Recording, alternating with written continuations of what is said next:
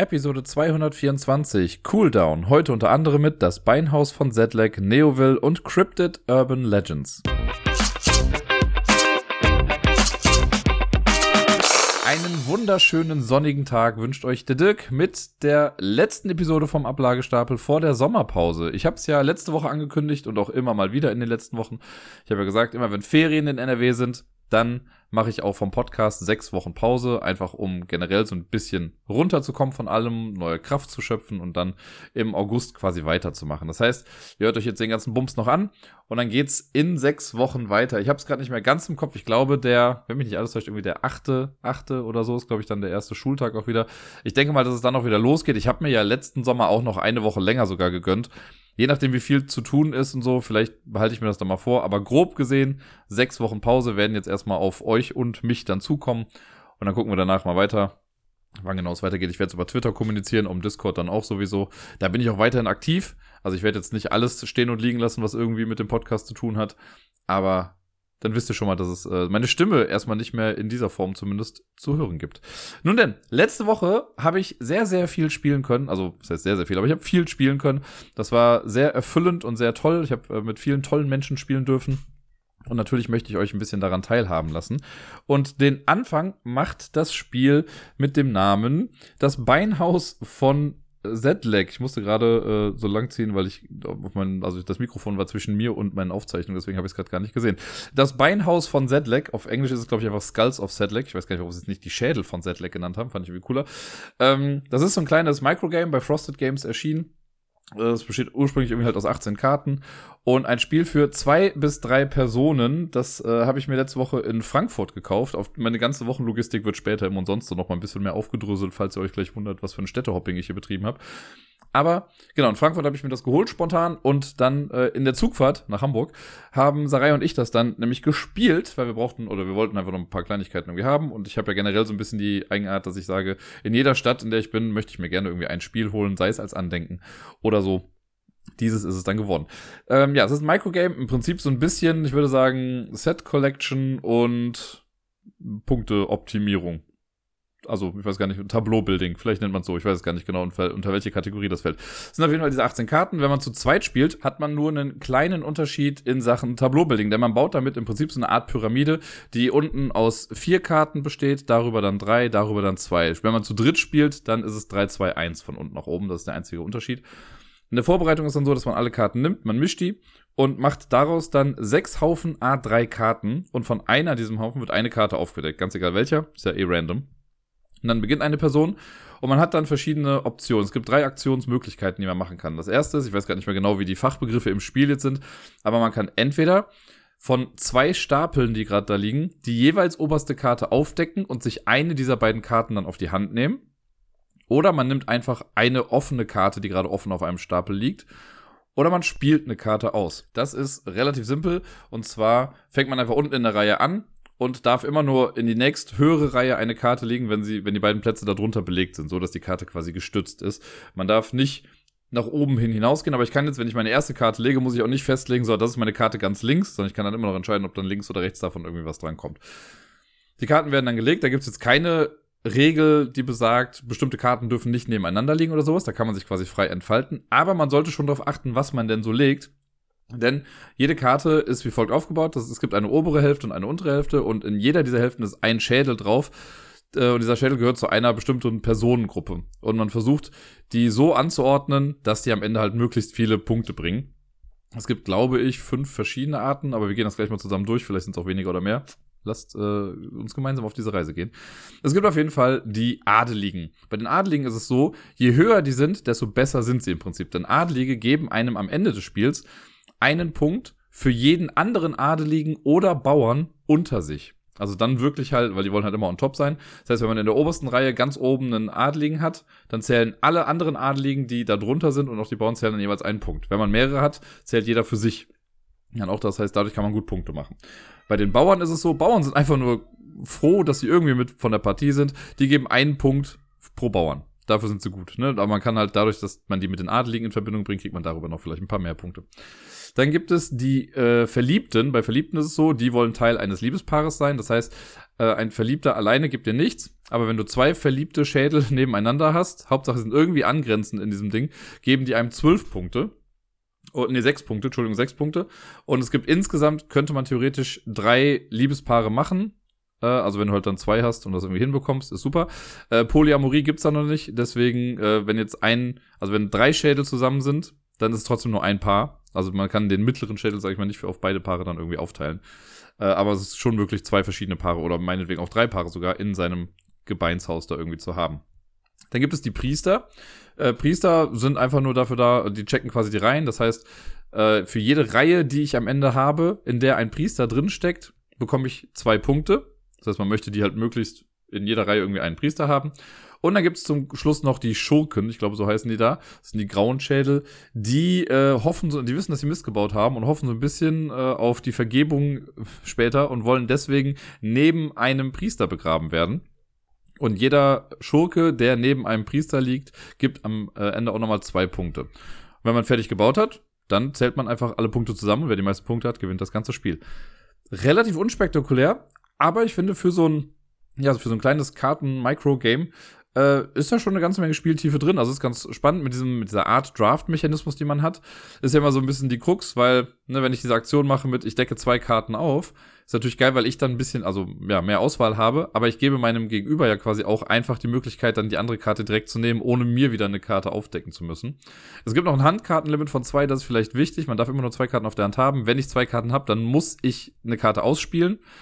Ich kann auch eine Karte ausspielen, wenn ich nur eine Karte auf der Hand habe und dann wieder neue Karten sammeln. Aber es empfiehlt sich oft eigentlich gar nicht erstmal die ganze Hand runter zu spielen, weil man will ja irgendwie mal gucken, was noch so gerade kommt und verhindern, dass das Gegenüber dann irgendwie eine Karte wegnimmt, die man vielleicht selbst ganz gut gebrauchen könnte. Wir haben insgesamt drei Partien am Stück gespielt und es war lustig, weil die äh, erste Partie habe ich verloren, die zweite habe ich gewonnen und die dritte haben wir unentschieden gespielt. Da gab es noch irgendwie einen Tiebreaker, nachdem ich glaube ich dann irgendwie gewonnen hätte, aber ich bin mir gerade ganz, achso, es war glaube ich so, man zählt dann einfach nach, äh, von welcher Schädelart habe ich die höchsten Punkte bekommen. Oder derjenige, der von einer Schädelart die höchsten Punkte an sich bekommen hat, der gewinnt dann diesen Tiebreaker. Aber ich kann mich auch gut und gerne auf ein Unentschieden hier einigen. Ist ein cooles Spiel, gerade auch für so einen Zugfahrt. Also ich meine, ich sag mal, die Züge im ICE oder die Tische im ICE, die waren jetzt gerade mal noch groß genug von der, von dem Abstand her. Wenn man das nebeneinander spielt, ist es kein Problem. Wenn man sich gegenüber sitzt, dann wird es ein kleines bisschen enger. Aber trotzdem finde ich, ist das ein echt cooles Spiel, was man so im Zug spielen kann. Als nächstes haben wir im Zug Silver and Gold gespielt. Das ist ein Flip and Fill Spiel, würde ich mal sagen, oder Flip and Ride Spiel, das äh, schon ein paar Jahre jetzt auf dem Buckel hat, also gar nicht übermäßig viele, aber es ist irgendwie mal so in dieser großen Welle entstanden, in der ganz viele Flip and Fill, Roll and Rides, Schlag mich tot irgendwie gekommen sind. Zusammen noch in Verbindung mit Polyominos war das der Shit.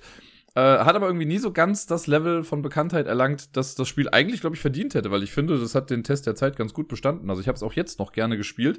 Es ist schnell erklärt, spielt sich super flott runter und hat einfach ja eine nette Spieldynamik, wie ich finde. Bei Silver and Gold versuchen wir ja, im Prinzip Schatzkarten zu füllen. Jeder bekommt am Anfang aus einem großen Stapel zwei, oder man kriegt vier Schatzkarten auf die Hand. Davon sucht man sich zwei aus, mit denen man das Spiel beginnt. Die hat man offen vor sich liegen. Auf diesen Schatzkarten sind äh, irgendwelche Muster drauf zu sehen, die aus quadratischen Feldern bestehen. Und die will man dann nachher mit Polyomino-Strukturen quasi füllen. Man kriegt noch eine kleine Punktekarte, einen Stift und eigentlich war es das schon fast. Und dann gibt es noch eine Auslage mit vier weiteren Schatzkarten, die immer wieder neu aufgefüllt wird, sobald man sich da neu rausnimmt. Und es gibt ein Deck mit diesen Polyomino-Karten. Das sind acht Karten, die werden gemischt. Man hat auch so eine Übersicht, auf der draufsteht, welche Formen das sein können. Und es läuft dann so ab, dass immer eine Karte aufgedeckt wird davon. Da ist dann eben eine Figur drauf. Und in dieser, also diese Form kann man dann benutzen oder sollte man dann benutzen, um Kreuze auf seinen Schatzkarten zu machen. Wenn der jetzt also drei, also ein langer Dreier ist, darf ich auf einer meiner Schatzkarten drei Kreuze in einer Reihe dann machen. Manchmal gehen die halt aber auch um die Ecke oder sind so ein Tetris-T, falls ihr wisst, was ich meine. Das versucht man dann irgendwie alles sinnbringend mit Kreuzen irgendwie zu füllen. Man darf auch darauf verzichten, die Form einzuzeichnen und einfach ein X irgendwo reinzumachen. Manchmal braucht man das, um irgendwas fertig zu machen. Und wenn das alle gemacht haben, dann wird die nächste Karte aufgedeckt. Man geht aber nie durch alle acht Karten, sondern man macht immer nur sieben. Das heißt, eine Form wird immer außen vor bleiben. Das heißt, man kann grob sich darauf verlassen, okay, die könnte ja gleich noch kommen. Aber es besteht auch immer die Möglichkeit, dass es genau die letzte ist, die nicht kommt.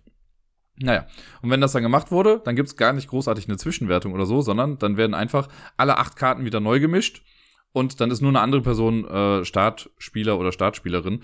Das hat so ein paar Effekte, wann jemand zuerst irgendwie mit was dran ist. Denn jedes Mal, wenn ich es schaffe, eine Karte zu füllen, also wenn alle Felder mit Xen belegt sind, dann kommt die Karte zur Seite und ich darf mir aus der Auslage eine neue nehmen oder eine Random-Karte vom Stapel. Und dann kommt die wieder zu mir. Äh, und es gibt immer noch diese, okay, es gibt so eine Art kleine Zwischenwertung, glaube ich, jedes Mal, äh, wenn so eine Runde vorbei ist, nee, gar nicht wahr. Jedes Mal, wenn, wenn ich, wenn man eine Karte ausgefüllt hat oder seine Kreuze gemacht hat, dann guckt man, ob man genug Münzen gesammelt hat. Da kommen wir jetzt gleich nämlich zu, denn auf den Karten sind kann es drei verschiedene Features geben. Es gibt Xe, wenn ich ein X übermale, also mit meinem eigenen X ankreuze, darf ich nochmal irgendwo ein anderes X machen. Es gibt Münzen und es gibt Palmen. Bei den Münzen ist es so, man hat so einen kleinen Track auf seiner eigenen Scorekarte. Jede Münze, die ich ankreuze, kreuze ich auch auf dieser Scorekarte an und es sind immer vier in einer Reihe. Und wenn ich vier in einer Reihe ausgefüllt habe, bekomme ich dafür ein paar Sonderpunkte. Das richtet sich nach so einer kleinen Scorekarte, die in der Mitte da liegt. Die erste Person, die das macht, kriegt sechs Punkte, die zweite dann fünf, dann vier, drei, zwei, eins. Wenn man das darüber hinaus nochmal macht, was in einem Zwei-Personen-Spiel nicht möglich ist, dann äh, gibt es dafür halt auch keine Punkte mehr dann danach. Das heißt, man möchte möglichst schnell und vor den anderen diese Münzdinger halt irgendwie füllen. Und dann gibt es noch Palmen, die man ankreuzen kann. Bei Palmen ist es so, wenn ich auf meiner Schatzkarte eine Palme ankreuze, dann bekomme ich einen Punkt für meine Palme, die ich angekreuzt habe, plus die Anzahl der Palmen, die gerade in der mittleren Auslage zu sehen sind. Das heißt, das möchte man so ein bisschen timen, wann man das denn macht. Die Palmen darf man insgesamt auch nur viermal werten im Spiel, wenn man das gemacht hat und es käme jetzt so ein fünftes Mal auf, dann kriegt man dafür halt nichts mehr. Ja, und das Ganze macht man vier Runden lang. Wenn man vier Runden durchgespielt hat, dann werden noch die Endpunkte gezählt. Dann kriegt man zum einen Punkte für die Münzen. Jede Münze, die man bekommen hat, ist ein Punkt wert, plus diese Sonderpunkte für vollständige Reihen, ne, wo man dann 6, 5, 4, 3, 2, 1 bekommt. Dann rechnet man alle Palmenpunkte zusammen. Das wird auch drauf gerechnet. So, und dann haben alle Schatzkarten per se schon mal einen Punktewert. Äh, das ist, glaube ich, von 8 bis 14, kann das sein? 8, 10, 12, 14. Äh, und viele Karten haben auch einfach nur diesen Wert aufgedrückt. Aber es gibt auch Karten, die geben einem dann nochmal Bonuspunkte für andere Farben. Also es kann sein, dass ich eine, eine graue Achterkarte gemacht habe, aber da steht drauf, dann für jede lila 14er Karte, die ich gemacht habe, kriege ich nochmal zwei Bonuspunkte. Und das rechnet man dann auch noch alles aus. Und wenn man das alles zusammengerechnet hat, dann hat man seine finale Punktzahl. Und dann hofft man einfach ganz innovativ, am Ende die meisten Punkte zu haben. Bei uns ist es super knapp ausgegangen. Ich finde, während des Spiels kann man das echt schlecht äh, nachvollziehen, wer jetzt gerade wo steht, weil ich habe dann schon gesehen, okay, sie macht irgendwie mehr Karten als ich fertig, aber ich habe mich halt so auf die höherwertigeren Karten gestürzt und habe versucht, so ein paar Combo-Effekte noch zu bekommen. Und im Endeffekt ist es 112 zu 113, glaube ich, ausgegangen für sie. Also sie hat mit einem Punkt äh, Vorsprung gewonnen, was super knapp war. Aber mir hat es voll viel Spaß gemacht. Also, ich habe das jetzt bestimmt schon boah, zwei Jahre oder so nicht mehr gespielt, wenn nicht sogar noch länger. Und ja, wie ich eben gesagt habe, ich finde, das hat den Test der Zeit auf jeden Fall bestanden. Und ich hoffe, dass ich das demnächst nochmal irgendwie spielen kann. Ein großes Gimmick von dem Spiel ist übrigens auch, jetzt habe ich ja eben immer gesagt, man malt auf die Karten drauf und vielleicht haben sich da einige schon gedacht, so, hä, wie viele unendlichen Karten sind das denn, wenn man die alle äh, besudelt? Die sind alle abwaschbar. Die Karten, äh, die haben so diese abwaschbaren Stifte mit dabei und damit malt man drauf. Ist ja nur am Ende so ein kleiner Pain, dass man die alle wieder sauber machen muss, aber an sich eine echt coole Sache. Das letzte Spiel, das wir dann im Zug gespielt haben, ist Suspect. Das ist eine, für mich zumindest, relativ neue, äh, ja, so Krimi-Reihe, könnte man sagen, bei Cosmos erschienen. Und äh, wir haben das durch Zufall entdeckt und Sarai hat dann einen Fall irgendwie mal mitgebracht. Ich weiß gar nicht mehr ganz genau, wie der Fall jetzt hieß, den wir gemacht haben. Das ist so ein Fall im Theater. Das mit so einem halbwegs roten Cover irgendwie. Wenn man die Reihe sieht, dann weiß man dann, welcher davon gemeint ist. Und ja, wir kannten das System halt nicht und irgendwie sind wir halt immer neugierig, wenn es um sowas geht. Deswegen haben wir das gemacht und dann mal gespielt, die Anleitung gelesen und äh, dann losgelegt. Natürlich kann ich jetzt nicht viel über den Inhalt an sich sagen. Das ist halt was im Theater passiert. Wir müssen es aufklären. Da irgendwie hat eine Dame gesagt, das spielt, glaube ich, in den 30ern oder sowas. Ähm, da hieß es dann, in irgendeinem Theater soll es spuken oder es ist vom Unglück verfolgt und man muss das dann eben aufklären, was da so los ist, weil da jetzt eine Person äh, dann quasi relativ zu Beginn, das ist kein großer Spoiler, ums Leben kommt und das wollen wir eben aufklären. Nun ja. Die äh, Reihe, also ich kann jetzt mehr so über das System an sich dann sprechen und es ist natürlich schwierig, glaube ich, insgesamt wirklich was Neues in dieses Krimi-Genre reinzubringen, weil man hat schon irgendwie alles Mögliche gesehen. Entweder man stellt am Ende irgendwelche Quizfragen oder man löst irgendwie was mit einer App. Also da hat man ja schon vieles jetzt gesehen. Und ja, ich habe ja auch letztens, als wir Detective gespielt haben, auch gedacht, gut, das ist irgendwie ein cooles System, das funktioniert, aber im Prinzip ist es einfach wie Sherlock, was ja genau das gleiche System ist. Hier ist es jetzt so, wir haben einen großen Kartenstapel, man kriegt so am Anfang noch ein äh, also kleine andere Materialien dazu, sowas wie eine Blaupause oder so einen großen Plan auf jeden Fall und ein kleines Poster, glaube ich, war auch noch mit dabei, wo man so ein paar, so paar Personen drauf sieht. Ich habe es gerade echt mit dem Sprechen. Ähm, und dann hat man ein Deck mit Karten, die sind durchnummeriert und man darf dann am Anfang die erste Karte sich angucken. Und auf dieser Karte erfährt man dann ein bisschen was Und dann kriegt man eine Option. Also jetzt in dem Fall war es, glaube ich, dann eine Person, mit der hat man gesprochen, die einen quasi auch beauftragt hat. Und dann sagt man, okay, möchtest du mehr über Punkt A erfahren oder Punkt B oder möchtest du irgendwas anderes machen? Und dann stehen da Zahlen daneben und die Karte darf man sich dann raussuchen. Also nimmt man dann die nächste Karte raus, liest die dann wieder durch. Da hat man auch wieder dann Optionen vielleicht drauf. Manchmal kriegt man danach auch nichts mehr. Also man wühlt sich so ein bisschen durch das Deck durch, aber Optionen werden erst so nach und nach erschlossen, wenn man eben bestimmte Leute gefunden hat, getroffen hat, mit denen gesprochen hat. Manchmal muss man auch ein bisschen mehr nachbohren. Man muss gar nicht jede Person alles fragen. Äh, zumindest also ich würde mal sagen, man muss schon irgendwie so größtenteils das ganze Deck durchgehen. Äh, es sind insgesamt, pff, schlag mich tot, 60 Karten. Ich wollte erst 90 sagen, aber ich glaube, so viele waren es jetzt gar nicht. Aber ich bin mir gerade nicht sicher, es sind auf jeden Fall ein paar Karten gewesen. Und man geht diese nach und nach durch. Und äh, in den Regeln steht dann, man soll nach, wenn man 30 Karten aufgedeckt hat und sich 30 Karten angeguckt hat, dann macht man kurz eine Pause, bespricht sich über den Fall, stellt dann so Theorien auf und dann hat man fünf Fragen, die man beantworten muss. Die Fragen sind auch von Anfang an schon klar, die stehen schon in so einem kleinen Heftchen mit drin. Das heißt, man weiß auch schon die ganze Zeit, während man das Spiel spielt, worauf man so ein bisschen den Fokus eigentlich legen möchte äh, oder was man halt rausfinden möchte. Nach diesen 30 Karten schreibt man die Antworten dann auf, so gut wie es halt irgendwie geht. Und dann macht man weiter. Dann muss man nochmal weiterspielen, bis man 45 Karten aufgedeckt hat. Ja, es sind übrigens 60 Karten, fällt mir gerade ein. Ähm, bis man 45 Karten aufgedeckt hat. Dann macht man nochmal einen Break und schreibt nochmal die Antworten auf. Kann ja sein, dass man dann in der Zwischenzeit irgendwas erfahren hat, was man vorher nicht wusste und hat deswegen jetzt eine andere Theorie. Und dann spielt man das ganze Deck nochmal durch, also die letzten 15 Karten. Und dann äh, schreibt man nochmal zum, ganz zum Schluss quasi die Punkte irgendwie auf. Und wenn man das gemacht hat, dann liest man danach in so einem Heftchen die Lösung einfach durch und kriegt dann Punkte für richtige Antworten. Und zwar, je früher man die richtige Antwort gegeben hat, desto mehr Punkte gibt es. Also wenn ich jetzt die richtige Antwort mit, wer ist für den Mord verantwortlich, schon äh, nach 30 Karten gegeben habe, dann kriege ich dafür, ich weiß nicht mehr genau, wie es geschlüsselt war, ich glaube sechs Punkte. Und das sind mehr Punkte, als wenn ich das erst rausgefunden hätte, also wenn ich erst irgendwie zweimal verschiedene oder falsche Leute gesagt hätte und erst beim dritten Anlauf gesagt hätte, ah, okay, es ist Person Y, dann kriege ich dafür nur drei Punkte oder so. Oder zwei. Ich weiß wirklich nicht mehr, wie viele es jetzt waren.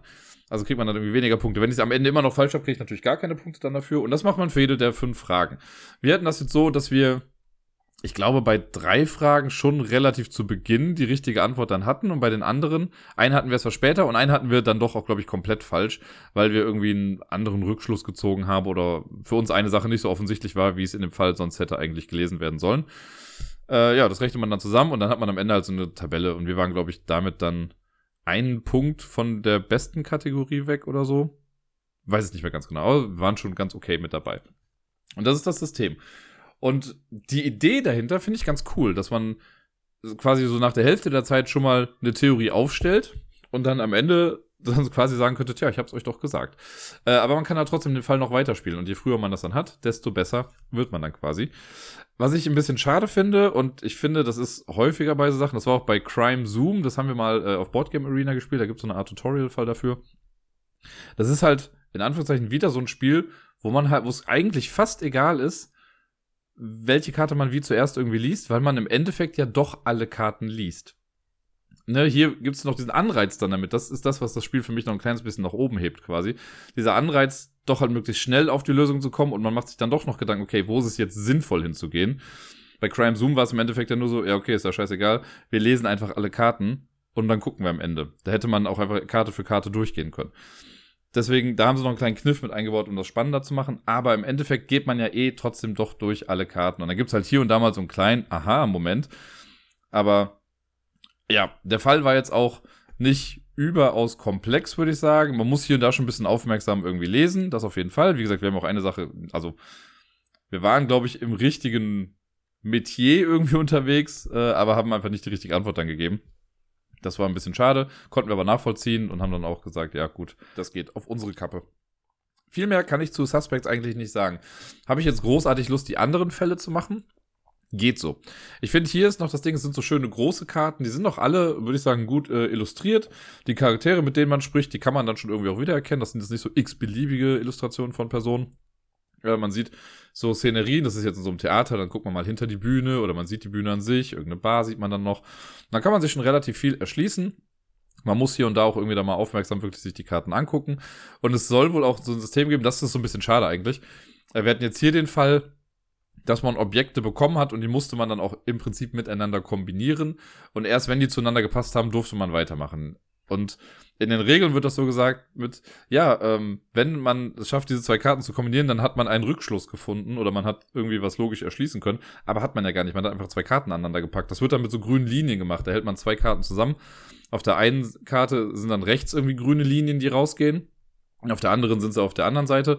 Wenn man die aneinander hält, dann braucht man halt eine durchgehende Linie zu einem bestimmten Punkt, der dann sagt, hol jetzt die und die Karte und dann so, aha, das ist ja der und der Fingerabdruck. Das ist aber jetzt nicht so, dass wir das rausgefunden haben. Nein, die Karte hat uns ja einfach gesagt und man versucht einfach nur wild Sachen miteinander rumzukombinieren.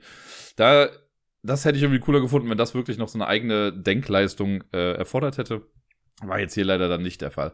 Aber ich glaube, so für Familien, weil man hier auch schon sehr an die Hand genommen wird, ist es schon ganz cool. Leute, die jetzt keine extrem krassen Fälle irgendwie brauchen, die in, ich weiß gar nicht, wie, wie lange wir jetzt gespielt haben, 60, 90 Minuten, irgendwie einen Fall durchballern möchten. Dafür kann ich mir das schon sehr gut vorstellen. Weiter ging es am nächsten Tag dann im Würfel und Zucker, dem Spielecafé in Hamburg. Da waren Sarai und ich dann und haben uns mit zwei guten Freunden von mir getroffen, nämlich zum einen mit dem Matthias, der hier im Podcast ja schon häufiger mal erwähnt wurde. Der war ja auch mal zu Gast vor ewig langer Zeit. Ich glaube, die Folge ist mittlerweile auch in den Lost-Episodes verschwunden. Äh, war auf jeden Fall mein erster Gast in einem Podcast und wir haben ja mal zusammen quasi, also nicht zusammen, aber parallel oft äh, gestreamt und bestimmte Sachen gemacht. Er ist auf jeden Fall schon häufiger hier vorgekommen. Und die andere Person ist der Laurens, den ich auch immer mal wieder erwähnt habe. Der hat mal eine Zeit lang in Köln gewohnt und da haben wir super viel miteinander gespielt. Der ist dann irgendwann halt nach Hamburg zurückgezogen, was dann ein bisschen schade war, aber eigentlich spielen wir dann schon irgendwie immer mal was, wenn wir uns dann wiedersehen. Jetzt haben wir uns schon was länger nicht mehr gesehen, ist auch Corona verschuldet. Ich meine, ich wollte ja vor einem halben Jahr schon mal oder vor einem Dreivierteljahr schon mal nach Hamburg, das ist ja dann geplatzt. Und äh, da hätten wir es dann auf jeden Fall auch gesehen. Seitdem haben wir es dann nicht mehr geschafft, aber deswegen war ich sehr, sehr happy, dass er es dann auch dahin geschafft hat. Und ja, da haben wir dann äh, erst zu dritt und dann später auch zu viert und am Ende nochmal zu zweit dann was gespielt und das war sehr, sehr schön. Und den Anfang hat äh, So Clever gemacht. Das ist ja so ein Wortparty-Spiel, das äh, vor einiger Zeit erschienen ist. Ich habe es einfach seitdem noch nicht gespielt. Das war jetzt wirklich mein erstes Mal. Und es hat mir ganz gut gefallen, muss ich sagen. Das ist so ein Spiel, äh, ähnlich, sag ich mal, geht es in die Richtung wie Just One, wo man zwar theoretisch Punkte zählen könnte, ist aber auch eigentlich scheißegal ist, wie viele Punkte es sind. Hauptsache, man hat irgendwie ein bisschen Spaß bei der Sache. Und so ähnlich, also ich sag mal so ähnlich gerade, aber ich habe ja mal vor einiger Zeit, glaube ich, über den äh, Tabletop Simulator ähm, Cross Clues gespielt. Das, da habe ich dann auch gesagt, das ist so ein perfektes Spiel für die Codenames zwei Worthinweise. Dass man zwei Wörter mit einem Oberbegriff irgendwie verbinden möchte. Und so clever ist quasi auch so in diese Richtung. Denn was wir dabei machen, für die, die es noch gar nicht kennen, bei so clever haben wir, äh, kriegt jeder ein kleines Board vor sich, das so die Form von einem Kleeblatt hat. Und da sind vier Plätze für Karten drauf. Diese Karten, die es im Spiel gibt, sind besonders, weil die sind quasi quadratisch, haben in der Mitte aber auch eine quadratische Aussparung. Und an jeder Kante steht ein Wort. Man zieht davon vier Stück und platziert die irgendwie random auf seinem Board, so dass dann am Ende immer zwei Begriffe nebeneinander stehen an einer Kante dieses Kleeblatts. Ich hoffe, ihr könnt mir irgendwie folgen. Immer zwei Begriffe, die nebeneinander sind, gehören also zusammen. Und diese Begriffe muss man dann mit einem Oberbegriff verbinden. Wenn da jetzt also zum Beispiel, ich nehme jetzt mal was, was eigentlich aus einem anderen Spiel kam, aber wenn jetzt da Wolf und Fuß stehen würde, dann könnte man Pfote nehmen. Weil eine Pfote hat was mit dem Wolf zu tun und ist quasi ein Fuß, also könnte man das als Oberbegriff dafür dann verwenden. Das macht man für alle vier Wortpaare, die man auf seinem Board hat. Und wenn man damit fertig ist, dann nimmt man die Karten wieder raus und packt noch eine fünfte Karte mit hinzu, mischt die und legt die erstmal verdeckt hin. Das machen dann alle, das kann unterschiedlich schnell dauern, aber es gibt halt keinen Zeitdruck. Und dann, wenn das alle gemacht haben, dann fängt eine Person an, legt das Board in die Mitte und die fünf Karten, die dazugehören. Und die anderen müssen sich dann beraten, wie die Karten jetzt anzuordnen sind, damit es eben passt. Jetzt natürlich tricky, weil zum einen ja noch eine zusätzliche Karte hinzugekommen ist und man ja gar nicht weiß, wie rum die Karten ausgerichtet waren. Weil es kann ja auch sein, und das ist dann noch so ein Ding, da muss man eigentlich auch noch ein bisschen drauf achten, wenn man das, also wenn man die Hinweise gibt. Jetzt habe ich ja gesagt, bei Wolf und Fuß sage ich Pfote, aber vielleicht habe ich gar nicht gesehen, dass auf einer anderen Karte ein Begriff Hund war, der vielleicht für mich gar nicht wichtig war, weil der innen war, also gar nicht an so einer Außenseite von diesem Kleeblatt, aber vielleicht war er da und jetzt hast du auf einmal Wolf und Pfote und Hund und Pfote und wahrscheinlich assoziieren die Leute auf einmal Hund viel mehr mit Pfote als den Wolf. Voll blöd. Oder es ist eben ein anderer Begriff auf der auf der fünften Karte, der jetzt auf einmal auch total gut dazu passt. Naja, und dann platzieren die das alle, wenn die sagen, sind fertig, wenn die die vier Karten platziert haben, dann kann man entweder sagen, yay, ihr habt alles richtig gemacht. Dann gibt's quasi, wenn man das mit Punkten macht, gibt's sechs Punkte dafür, also vier Punkte für jede richtige Karte plus zwei Bonuspunkte, weil es im ersten Anlauf geklappt hat. Ansonsten entfernt man als Hinweisgeber die Karten, die falsch sind. Und die haben nochmal einen Versuch, die Karten jetzt richtig einzusortieren, weil jetzt wissen sie ja zumindest, wie es nicht war. Wenn sie es dann nochmal gemacht haben, dann kriegt man einfach ab dann einen Punkt für jede richtig platzierte Karte. Also es kann halt höchstens dann vier sein. Wenn man dann alle richtig drin hat, kriegt man nur noch vier Punkte. Wenn man aber eine trotzdem falsch hat oder falsch gedreht hat, dann gibt es halt auch dementsprechend weniger Punkte dann dafür. Und das macht man dann reihum bei allen Personen, die mitgespielt haben. Und am Ende würde man dann Punkte zusammenzählen, aber der ändert sich auch, also die Punktzahl ändert sich ja sowieso, je nachdem, wie viele Menschen mitspielen. Wir haben die ersten zwei Runden zu dritt gespielt, dann die dritte Runde nochmal zu viert, da ist ja dann eh nochmal ein anderes Level irgendwie dran. Ähm, wie gesagt, Punkte sind hier sowas von egal. Und mir hat's aber Spaß gemacht. Also ich fand's vom Anspruch her an mich, fand ich es auf jeden Fall besser als Just One. Bei Just One versucht man einfach irgendwie einen Hinweis zu machen, ein Wort, und versucht nur, dass das nicht der gleiche Hinweis ist wie bei jemand anderem. Hier kann man ein bisschen kreativer sein, wie ich finde. Es ist manchmal echt schwierig gewesen, äh, Begriffe zu finden. Wir haben es auch in der englischen Version gespielt und ich würde ja wirklich sagen, dass ich echt ganz gut im Englischen bin, aber da waren auch Begriffe bei, die ich gar nicht auf Antrieb äh, zuordnen konnte. Da musste ich dann immer noch irgendwie nachgucken, was es war. Und ja, das ist halt irgendwie ganz cool, zum einen die Hinweise zu geben und dann zu verzweifeln, wenn die Leute sich über irgendwas unterhalten, wo man denkt, das habe ich im Leben nicht so gesehen. Äh, es ist aber auch ganz cool, mit den anderen sich zu beraten, wenn man eben dann versucht, bei wem anders was zuzuordnen. Und ja, es ist ein gelungenes Spiel, das Material ist echt schick. Also ich habe gerade wirklich eigentlich nichts an dem Spiel auszusetzen. Ich wüsste jetzt nicht, was. Also es gibt so ein paar Regeln halt, mit was Hinweise sein dürfen, was nicht. Soll immer ein Wort sein. Das steht auch, wenn es Eigennamen sind, sind sie okay, okay solange wie sie halt ein Wort sind. Also wir hatten das Beispiel mit Harry Potter, wäre nicht okay, aber Potter würde halt gehen. Ähm, ja, finde ich gut. Also, ne, wie gesagt, besser als Just One. Wenn man sie trainieren möchte, zwei Worthinweise zu geben, 1a, ähm, ob das jetzt besser ist als Cross Clues, würde ich jetzt mal dahinstellen. Ich glaube, so Clever hat eine niedrigere Einstiegshürde. Das heißt halt immer, also hat einen schönen Aufforderungscharakter, einfach durch diese Kleeblätter. Man schreibt da irgendwie Sachen drauf. Vom Material her passt das einfach echt ganz gut. Wir hatten jetzt ein bisschen Pech mit den Stiften, aber das hat nichts mit dem Spiel an sich zu tun. Das war einfach, weil das die Stifte vom Würfel und Zucker waren und die sind schon ein bisschen ausgenudelt. Ähm, ja, ein rundum tolles Familienspiel oder ja, Partyspiel ist immer so eine Sache, ob man das jetzt als Partyspiel bezeichnet, wenn Leute irgendwelche Wörter aufschreiben und erstmal fünf Minuten lang nicht miteinander sprechen, weil sie sich nur Gedanken über ihre eigenen Sachen da machen. Aber das fällt ja so ein bisschen in diese Kategorie und da passt es auf jeden Fall sehr, sehr gut rein und hat einen guten Platz und ein gutes Standing verdient. Hier zwischendurch mal kurz der Hinweis, dass meine Stimme nicht ganz so on top ist. Ich habe die ganze letzte Woche schon so ein bisschen mit Husten und so zu kämpfen. Deswegen muss ich hin und wieder mal kurz unterbrechen. Drück da mal Pause, wenn ich irgendwie doch was stärker husten muss. Und vielleicht hört man das einfach. Deswegen äh, entschuldigt bitte, wenn das irgendwie ein bisschen störend ist heute. Ich versuche mich hier gerade durchzukämpfen. Und bisher glaube ich, dass es trotz allem doch ganz okay funktioniert. Wie gesagt, manchmal gibt es halt kleine Breaks. Aber das sollte irgendwie zu verzeihen sein, glaube ich. Nun denn, das nächste Spiel, das wir im Würfel und Zucker gespielt haben, war Neoville. Das ist ein Spiel, das ich schon immer mal spielen wollte, weil ich äh, zum einen den Autoren ganz gerne mag oder den Designer. Das ist nämlich Phil Walker Harding, der hat auch Bärenpark zum Beispiel gemacht. Und ich finde, der hat eigentlich einen ganz guten Track Record, was Spiele angeht. Und dann äh, hat das Ganze auch noch ein Thema, das ich ganz cool finde, auch wenn ich zugeben muss, dass das Thema in dem Spiel scheißegal ist. Das hätte auch irgendwas anderes sein können. Aber trotzdem ist das Ganze so ein bisschen angelehnt an das äh, Solarpunk-Movement oder die Bewegung. Man kennt ja Steampunk, das ist ja mittlerweile vielen Leuten ein Begriff. Solarpunk gibt's aber auch. Und da geht's ein bisschen drum, dass man ja äh, in, ein, also in Einklang mit der Natur irgendwie lebt. Also man macht schon technologische Fortschritte und lebt als Mensch und breitet sich auch aus, aber immer so, dass die Natur eben auch Möglichkeiten hat, sich zu entfalten. Und so ein bisschen in diese Richtung geht das Ganze. So eine Utopie ist das auf jeden Fall. Und hier in dem Spiel ist es wirklich irrelevant eigentlich das Thema, aber es wird halt gut benutzt, finde ich. Die äh, Idee dahinter ist, wir haben viele quadratische Plättchen, die werden am Anfang alle gemischt und es gibt so Wolkenkratzer Aufsteller, die muss man am Anfang eigentlich zusammenbauen. Wir hatten es jetzt ja in der Box, wo schon alles zusammengebaut war. Die Box ist auf jeden Fall voll davon und es gibt vier verschiedene Arten. Es gibt vier verschiedene Landschaftsarten auf diesen quadratischen Plättchen. Äh, ich glaube, es war jetzt Wiese, Wasser, Lehm und hast du nicht gesehen? Noch irgendwas anderes? Äh, ich komme, Gestein war es, glaube ich, genau, einfach nur Gestein. Und äh, in diesen Kategorien gibt es auch Wolkenkratzer, die da so ein bisschen dran angelehnt sind. Und die Wolkenkratzer gibt es in verschiedenen Größen. Also es gibt halt die kleinsten, die sind, glaube ich, die haben eine 4 drauf und sind auch dementsprechend was kleiner. Die höchsten sind 12 und sind wirklich dann auch nochmal riesengroß. Und die äh, legt man am Anfang so ein bisschen bereit, so dass alle irgendwie drankommen. Äh, man bekommt am Anfang ein Startplättchen auf die Hand, das ist so ein Ausgleichsplättchen. Das heißt, die Person, die dann anfängt, hat irgendwie einen kleinen Nachteil, würde ich mal fast vermuten, weil es von Vorteil ist, als erstes dran zu sein. Äh, dann kriegt man noch zwei weitere Plättchen auf die Hand, sodass man immer eine Plättchenhand von drei hat. Dann gibt es eine mittlere Auslage, in der vier Plättchen liegen. Und dann kann es eigentlich schon losgehen. Diese Plättchen sind so aufgebaut, dass auf einem quadratischen Plättchen immer vier Quadranten drauf sind, also ein 2x2-Feld mit den verschiedenen Landschaftsarten drauf, die dann einfach in irgendeiner Form angeordnet sind. Manchmal haben diese äh, Landschaften dann noch ein Symbol drauf, entweder ein Baumsymbol oder ein Sportsymbol. Das ist dann irgendwie halt ein Baum oder ein Sportplatz oder so. Das ist später dann nochmal wichtig. Abgesehen von den Wolkenkratzern und diesen Plättchen gibt es auch noch so kleine Bioprojekte. Das sind auch so kleine Aufsteller, die auch so ineinander geschoben dann selbstständig stehen können. Äh, davon gibt es drei verschiedene und für ein Spiel benötigt man immer nur zwei.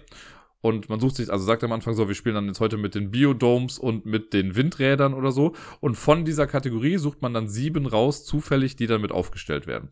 Die geben dann am Ende auch nochmal Bonuspunkte für bestimmte Sachen, wenn man sich richtig platziert hat. Und dann geht das Spiel los. Wenn man am Zug ist, muss man eins seiner drei Plättchen, das man auf der Hand hat, hinlegen. Einfach, also beim ersten ist relativ simpel, das legt man einfach vor sich hin. Und wenn man das gemacht hat, dann kommt danach der zweite optionale Schritt. Dann darf man nämlich, wenn man möchte, einen Wolkenkratzer oder ein Bioprojekt platzieren. Bei den Wolkenkratzern ist es so, man kann sich einfach irgendeinen nehmen, aber man muss ihn halt auf die passende Geländeart stellen. Also ich kann jetzt nicht einen Steinwolkenkratzer aufs Wasser stellen oder andersrum. Und es darf immer nur auf das gerade gelegte Plättchen gesetzt werden. Bei den Bioprojekten ist es genauso. Auch die kommen immer auf das gerade gelegte Plättchen. Äh, da ist die Landschaftsart aber egal. Da kann man das einfach nur platzieren. Und dann muss man sich am Ende, das ist dann wieder obligatorisch, da muss man sich dann ein Plättchen aus der Mitte quasi nehmen. Entweder eins vom Stapel ziehen oder eins der vier ausliegenden, damit man wieder drei Plättchen auf der Hand hat. Und dann ist die nächste Person an der Reihe. Das Ganze macht man so lange, bis jeder 16 Mal an der Reihe war. Und am Ende muss man vor sich ein 4x4 Raster aus diesem Plättchen haben. Das heißt, äh, man kann jetzt nicht irgendwie sagen, ja, ich baue jetzt alle meine 16 Plättchen in einer langen Reihe. Nein, es ist vorgegeben, dass es am Ende 4x4 werden muss. Aber auch da gibt's halt die Freiheit, sage ich mal, wenn ich jetzt anfange und ich sage, oh, das wäre ganz cool, wenn es ganz links am Rand ist. Und ich sehe aber im weiteren Verlauf des Spiels, hm, in der Mitte wäre es doch ein bisschen besser und ich habe noch nicht drei nach links und rechts gebaut, sodass ich noch eine Reihe übrig habe, dann kann ich auch noch links davon was ansetzen.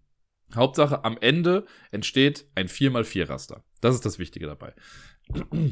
Jetzt habe ich eben gesagt, dass man Punkte bekommt, oder nicht mal, dass man Punkte bekommt, dass man diese Wolkenkratzer dann platzieren kann. Warum sollte man das tun? Warum ist das wichtig? Wolkenkratzer per se sind erstmal ganz geil, weil sie Punkte kriegen. Bei den Bioprojekten dann auch. Also dadurch generiert man Punkte am Ende.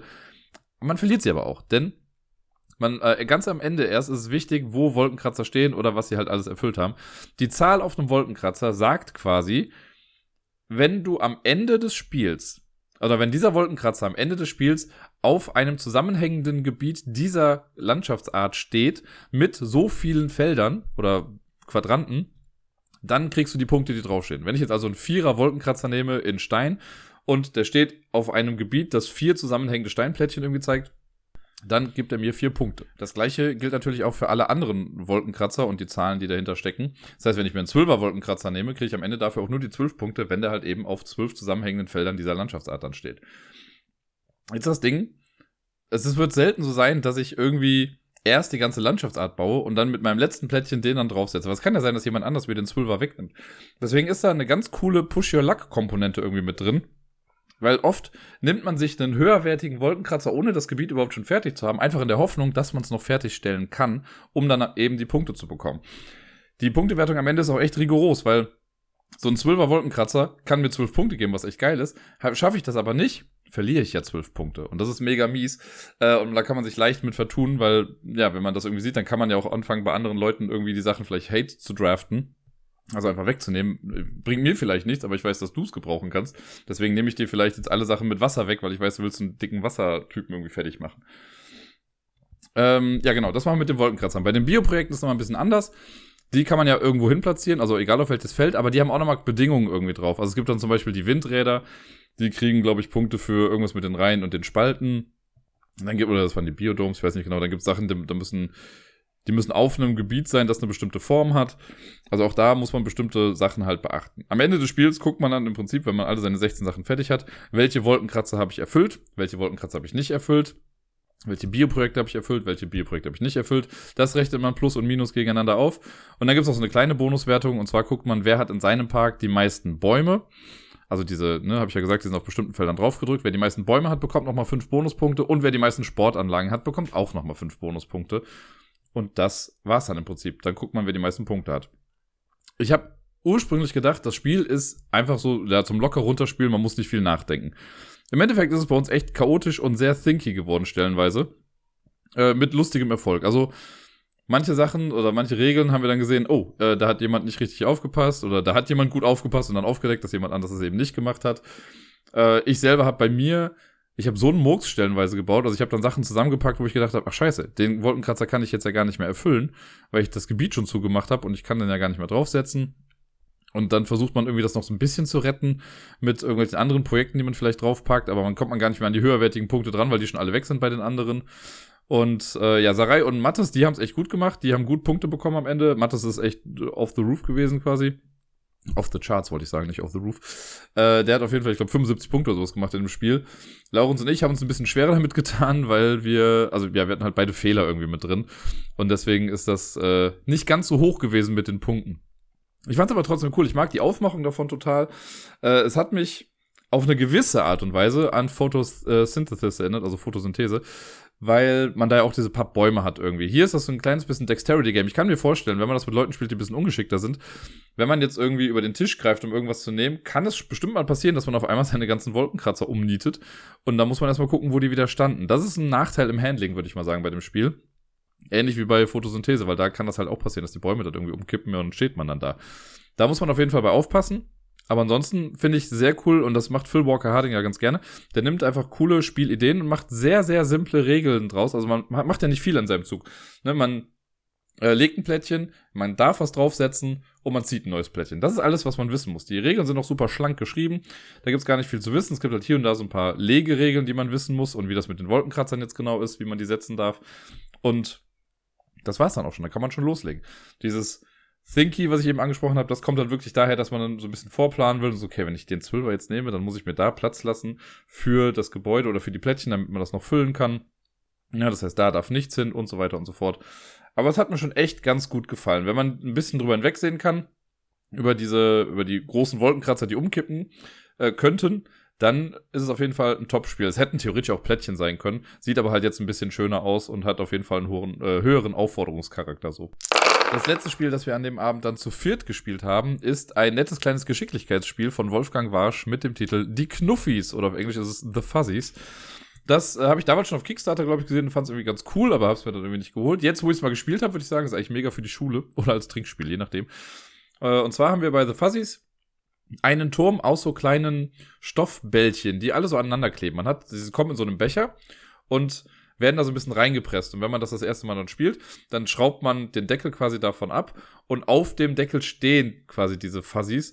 Man macht das dann so ab und dann hat man einen Turm aus diesen kleinen Wattebällchen, die alle aus, die, glaube ich, vier verschiedene Farben haben können oder so. Im Boden dieses, äh, dieser Apparatur sind äh, kreisrunde Karten und eine Pinzette. Und die Karten nimmt man und mischt man, die Anleitung ist auch mit drin übrigens. Die Karten mischt man und legt die mit der Farbseite nach oben aus. Und dann kann das Spiel eigentlich schon losgehen. Eine Person äh, fängt dann an. Und man muss dann einfach die, also einfach ist gut, aber man muss dann äh, ein Kügelchen mit der gleichen Farbe, wie gerade die oberste Karte des Stapels zeigt, das muss man abmachen und höher platzieren als vorher. Also es kann auch sein, dass es nur einen Zentimeter höher ist, aber man muss einmal rausnehmen aus diesem Turm und höher platzieren. Es ist nicht wie bei Jenga, dass man so komplett einmal durch den Turm irgendwas rausziehen muss. Nein, die kleben ja eh irgendwie am Rande dran. Und manche stehen halt so ein bisschen ab. Das heißt, man kann die entweder mit der Hand abnehmen oder man nimmt die Pinzette. Aber die Pinzette, das, die fand ich ein bisschen schwieriger, weil die Pinzette gar nicht so weit auseinander geht, um so ein Bällchen richtig zu greifen. Fand ich dann irgendwie ein bisschen weird, aber okay. Ähm, genau, dann setzt man das irgendwie drauf. Instinktiv setzt man diese Bällchen halt dann natürlich ganz oben irgendwie drauf, aber das wird später ein bisschen schwieriger. Wenn man das geschafft hat, alles super. Dann nimmt man einfach die oberste Karte vom Stapel und legt die zur Seite und die nächste Person ist dran. Hat dann halt eine neue Karte oben, also kann es sein, dass man eine andere Farbe jetzt bedienen muss. Jetzt kann es aber natürlich passieren, dass man irgendwie Sachen rauszieht oder wegnimmt und dadurch noch mehr Kugeln runterfallen. Wenn das passiert, dann muss man erstmal die Karte oder die Kugel, um die man sich gerade kümmert, trotzdem noch irgendwie wieder platzieren. Und dann kriegt man für jede Kugel, die runtergefallen ist, eine Strafkarte. Es sei denn, es sind mehr als drei, dann kriegt man maximal drei Strafkarten. Sollten mehr als zehn Kugeln runterfallen, also zehn oder mehr Kugeln runterfallen, dann hat man verloren. Das ist auch das Ding beim Spiel. Es gibt nicht äh, einen festen Sieger, sondern es gibt einen festen Verlierer oder eine Verliererin oder eine Siegerin in dem Spiel. Denn bei wem der Turm zusammenstürzt, der oder die äh, ja, verliert und alle anderen dürfen sich freuen, weil sie es halt eben nicht verkackt haben. Jetzt habe ich eben über die Strafkarten gesprochen. Was genau hat es damit auf sich? Wenn ich das nächste Mal wieder an der Reihe bin, dann nehme ich meine Strafkarten und drehe die auf die andere Seite. Also das kann ich auch vorher machen natürlich schon. Aber auf der Rückseite der Strafkarten sind kleine Challenges drauf, die man dann beim nächsten Mal als Strafe eben erfüllen muss. Und das kann sowas sein wie, halt dir mit einer Hand ein Auge zu, oder hol die Kugel mit, dein, mit deiner schwachen Hand raus oder du musst es mit Zeigefinger und Mittelfinger machen Äh, du musst Elefantenarme machen, also so, dass man sich ne, mit einer Hand an die Nase packt und dann durch dieses Loch, was man dann da irgendwie hat, äh, das steckt man den anderen Arm, muss das damit machen. Also immer so ein paar Sachen, die es halt wirklich schwieriger machen. Und der Clou ist eben, wenn mir eine Kugel runterfällt, kriege ich eine Strafkarte und habe eine dieser Challenges. Wenn ich jetzt drei Strafkarten vor mir habe, muss ich alle drei gleichzeitig bedienen und damit dann irgendwie versuchen, die Kugel dann da rauszubekommen und oben drauf zu setzen. Sehr lustig, sehr cool, sehr niederschwellig natürlich auch. Dieser Turm, also ich hätte gar nicht gedacht, dass das so gut funktioniert, weil das sind halt einfach diese Stoffbällchen, die auf magische Art und Weise irgendwie zusammenkleben. Irgendwas wird dahinter stecken. Und, glaube ich, einfach so eine mikrostatische Aufladung wahrscheinlich. Ja, und dann guckt man einfach, wer als erstes dann verkackt. Das war bei uns sehr lustig, würde ich fast sagen. Also zumindest für drei von uns. Weil wir gespielt haben und Laurenz hat irgendwie immer mal wieder Fehler gemacht. Bei mir sind auch immer Kugeln runtergefallen. Bei Sarai glaube ich auch einmal. Mattes hat eigentlich alles perfekt gemacht. Bei dem ist nie irgendwas runtergefallen. Und trotzdem war er derjenige, der verloren hat, weil bei ihm dann am Ende der Turm doch zusammengestürzt ist. Also das eine Mal, wo er einen Fehler gemacht hat, war es direkt der äh, spielbeendende Moment, was wir natürlich total cool und fair fanden. Ja, wie ich ja eben schon gesagt habe, mir hat's echt gut gefallen. Äh, der Aufbau ist halt super simpel, weil man im Prinzip einfach dann nur den Deckel, also alle Kugeln wieder irgendwie dran macht und den Deckel draufschraubt und das Ganze wird dann dadurch fester gepresst und dann kann man den Deckel wieder aufmachen und gut ist, dann war das schon wieder alles. Also es ist nicht so wie bei Jenga zum Beispiel, dass man, also ich nehme das jetzt immer als Beispiel, weil das halt so das Spiel ist mit so einem Turm irgendwie, wo man Sachen rausziehen muss. Äh, und hier packt man die einfach rein, drückt die rein und muss nicht erst mühselig irgendwie wieder was aufbauen. Das hat mir sehr gut gefallen. Und äh, ja, da kann ich mir wirklich vorstellen, dass ich mir das vielleicht für die Zukunft irgendwann mal entweder für zu Hause oder für die Arbeit holen werde. Nach die Knuffis ist Laurens dann schon mal gegangen und dann haben wir zu dritt noch eine Runde Smart 10 gespielt. Das ist ja so ein Quizspiel, das ich schon mal im Podcast hatte, da muss ich ja gar nicht so viel drüber sagen. Da hat man dieses kleine Gerät, wo irgendwie zehn Nupsis drumherum sind und man versucht dann halt, wenn ich jetzt dran bin, dann sage ich eine Antwort und nehme den passenden Nupsi irgendwie raus und wenn er stimmt, darf ich den Nupsi behalten, wenn nicht, verliere ich alle, die ich diese Runde bekommen habe und ich kann jederzeit sagen, ich höre diese Runde auf zu beantworten und kriege dann die Punkte gut geschrieben dafür, die ich gemacht habe und wer zuerst 15 Punkte hat, gewinnt dann das Ganze. Das ist auch so ein kleines Push-Your-Luck-Element, weil man halt vielleicht doch noch eine Runde weitermachen möchte und noch was beantworten möchte, von dem man so gefährliches Halbwissen hat. Aber wenn ich jetzt schon drei Punkte habe und ich könnte noch einen vierten machen, ist natürlich ärgerlich, wenn ich die drei dann doch wieder verliere, die ich diese Runde gemacht habe. Äh, erstaunlicherweise habe ich das Spiel gewonnen, womit ich nicht gerechnet hätte. Ich habe es bisher ja aber auch, sag ich mal, mit Wookie gespielt und Wookie ist ja einfach wissenstechnisch die Granate schlechthin. Äh, gegen den macht schon fast keinen Spaß, das zu spielen, weil er einfach so viel weiß. Ähm, aber diesmal hatte ich einfach Glück mit den Fragekategorien. Also da habe ich halt ein paar Sachen ganz gut wissen können und es kam noch mit erschwerend hinzu, dass die anderen hier und da mal einen Fehler gemacht haben und dadurch auch wieder Punkte verloren haben und ich habe dann vielleicht auch einfach mal zwei Punkte gebankt und dann war die Sache, äh, also konnte ich mich halt langsam quasi nach vorne arbeiten. Hat wieder sehr viel Spaß gemacht, ich mag es ja sehr. Ähm, ich bin, also momentan habe ich meine Version sogar verliehen an Arbeitskollegen. Ich äh, hoffe mal, dass ich das jetzt vielleicht über den Sommer mal wieder bekomme. Ich muss ihm mal sagen, dass er mir das nächste Woche mal wieder mitbringen soll. Ja, nach Smart 10 ist Matthias dann auch nach Hause gegangen und dann haben Sarai und ich noch ein letztes Spiel im Würfel und Zucker gespielt an diesem Abend und das war Cryptid Urban Legends. Wer äh, ja schon länger mal zugehört hat, weiß, dass ich Cryptid sehr liebe. Das ist dieses Deduktionsspiel, was äh, 2018 eigentlich schon erschienen ist, aber jetzt ja auch nominiert ist zum Kennerspiel des Jahres, wenn mich nicht alles täuscht. Ich meine, das war das Kennerspiel. Und ich liebe das ja total, ich spiele das total gerne. Ist wirklich eins der besten Deduktionsspiele aller Zeiten. Und das sage ich nicht leichtfertig. Äh, ich muss mir ja was anderes ausdenken, wo ich jetzt, wo ich fast mit der Zwei-Personen-Liste durch bin. Ähm, ja, und dann wurde irgendwann angekündigt letztes Jahr, ey, es wird eine Zwei-Spieler-Version oder Spielerinnen-Version von Cryptid geben, und zwar Cryptid Urban Legends. Und ich war voll on fire, weil mir das Hauptspiel halt schon so gut gefallen hat. Ich dachte mir so, ja, das wird so ein Insta bei. Ich finde es richtig geil. Und dann habe ich schon mal Bilder gesehen, dachte so, oh krass, das sieht aber schon irgendwie anders aus, aber ich hatte immer noch Vertrauen. Und dann kamen so langsam die ersten Reviews rein und die waren echt nicht so gut. Also ich weiß, dass ich, äh, einmal habe ich das beim Ben vom Brettspielblog gesehen, der hat das mal gespielt und getestet irgendwie und auch vorgestellt. Und dann habe ich es beim Dice Tower auch gesehen, da hat Sie Garcia das vorgestellt. Und die waren schon echt nicht begeistert. Aber ich dachte mir so, komm, ich will es wenigstens auch mal irgendwie spielen. Das haben wir dann gemacht. Wir haben dann, äh, also es war jetzt auch das letzte Spiel und vielleicht ist es nicht das beste Spiel gewesen für die Uhrzeit. Nichtsdestotrotz hat es spielerisch ganz gut funktioniert und man kann direkt schon mal sagen, Cryptid Urban Legends hat wirklich nichts mehr mit dem anderen Cryptid zu tun. Hier geht es nicht darum, dass man irgendwie ein bestimmtes Feld irgendwie finden muss, thematisch vielleicht noch irgendwie, aber es ist nicht so, dass wir wirklich irgendwie auf eine Landkarte gucken und dann sagen, jo, da ist es oder irgendwie versteckt sich. Hier ist es nämlich jetzt so, dass wir zwei Parteien haben. Wir haben einmal die, äh, also die Wissenschaftlerin oder den Wissenschaftler und wir haben den Cryptid, also halt das Viech, das irgendwie weglaufen muss. Bei uns war es jetzt so im Spiel, dass ich als, ähm, ich habe als die Wissenschaftler gekämpft, wenn mich jetzt gerade nicht alles täuscht. Ich glaube ja. Ja, doch, genau. Ich war Wissenschaftler und äh, Sarai hat das Monster gespielt. Und ja, das Ganze ist so ein Card-driven ich kann es gar nicht zusammenfassen, was genau man da eigentlich macht. Das ist einfach eine Hot Mess, was man da macht. Die Idee ist, wir haben eine Kartenreihe zwischen, oder zwei Kartenreihen eher gesagt. Am Anfang ist sie noch relativ klein. Da ist jetzt auf deiner Seite vielleicht eine kleine viereckige Karte oder quadratische Karte, auf meiner Seite zwei. Die sind immer so schachbrettartig ausgelegt. Ne? Also die eine Karte bei dir zeigt dann quasi mit ihren zwei Kanten, die an meiner Seite, oder mit zwei Ecken, die an meiner Seite sind, auf äh, zwei weitere Karten, die dann in der Reihe sind. Die eine Karte bei dir, wenn du eben das Viech bist, kriegt dann so eine große Scheibe drauf, um anzuzeigen, da wurdest du gespottet. Darum geht's quasi irgendwie. Vielleicht ist auch so ein bisschen die Fortführung von Cryptid Urban Legends, äh, von Cryptid, weil hier ist es so, okay, wir haben das Viech gesehen, das, das Tier versucht jetzt wegzulaufen. neben dieses Tier, also neben diese Scheibe, die da drauf ist, kommen dann noch Würfel. Es gibt schwarze Würfel, weiße Würfel, rote Würfel. Die haben auch irgendwie unterschiedliche Anzahlen. Ich weiß nicht mehr genau, wie viele es jetzt waren. Ist auch eigentlich egal. Und dann hat man, äh, hat jeder, der mitspielt, bekommt einen Kartensatz wird gemischt. Davon zieht man drei Karten auf die Hand. Und dann gibt es noch eine Joker-Karte, die liegt aber erstmal verdeckt vor einem. da muss man noch ein bisschen vorbereiten. In diesem Karten der viereckigen, äh, in dem Stapel der viereckigen Karten, also dieser quadratischen Karten, äh, da wird so eine kleine Vorbereitung getroffen. Und dann geht's aber im Prinzip auch los. Und man wechselt sich damit ab, äh, Aktionen zu machen, beziehungsweise Karten zu spielen. Man kann, wenn man am Zug ist, entweder eine Karte ausspielen oder Karten ziehen. Und Karten ziehen äh, geht aber, also man zieht dann zwei Karten, man darf aber immer nur vier Karten auf der Hand haben. Also muss man das ein bisschen timen. Und eigentlich ist immer ganz gut. Also es war jetzt meistens auch so, wenn ich gesagt habe, ich ziehe zwei Karten, Jan hat Sarai halt auch zwei Karten gezogen. Ne, also das ist dann immer ein guter Zeitpunkt, damit man das nicht zu früh macht. Und wenn ich weiß, okay, mein Gegenüber setzt gerade einmal aus, entweder habe ich jetzt die perfekte Aktion dafür, oder ich ziehe halt einfach auch zwei Karten und nutze diese kleine Verschnaufpause. Mit den Karten manipulieren wir diese kleinen Würfel, die auf dem Feld sind und dürfen die damit anders legen. Man bewegt immer, also man spielt immer in einer Ausgangsreihe. Das ist die Reihe, in der diese schwarze Scheibe erstmal dann liegt. Später können das auch mehrere Scheiben in einer Reihe sein. Und die Würfel wandern dann immer rüber auf die andere Seite, also in der Reihe, in der man gerade nicht spielt.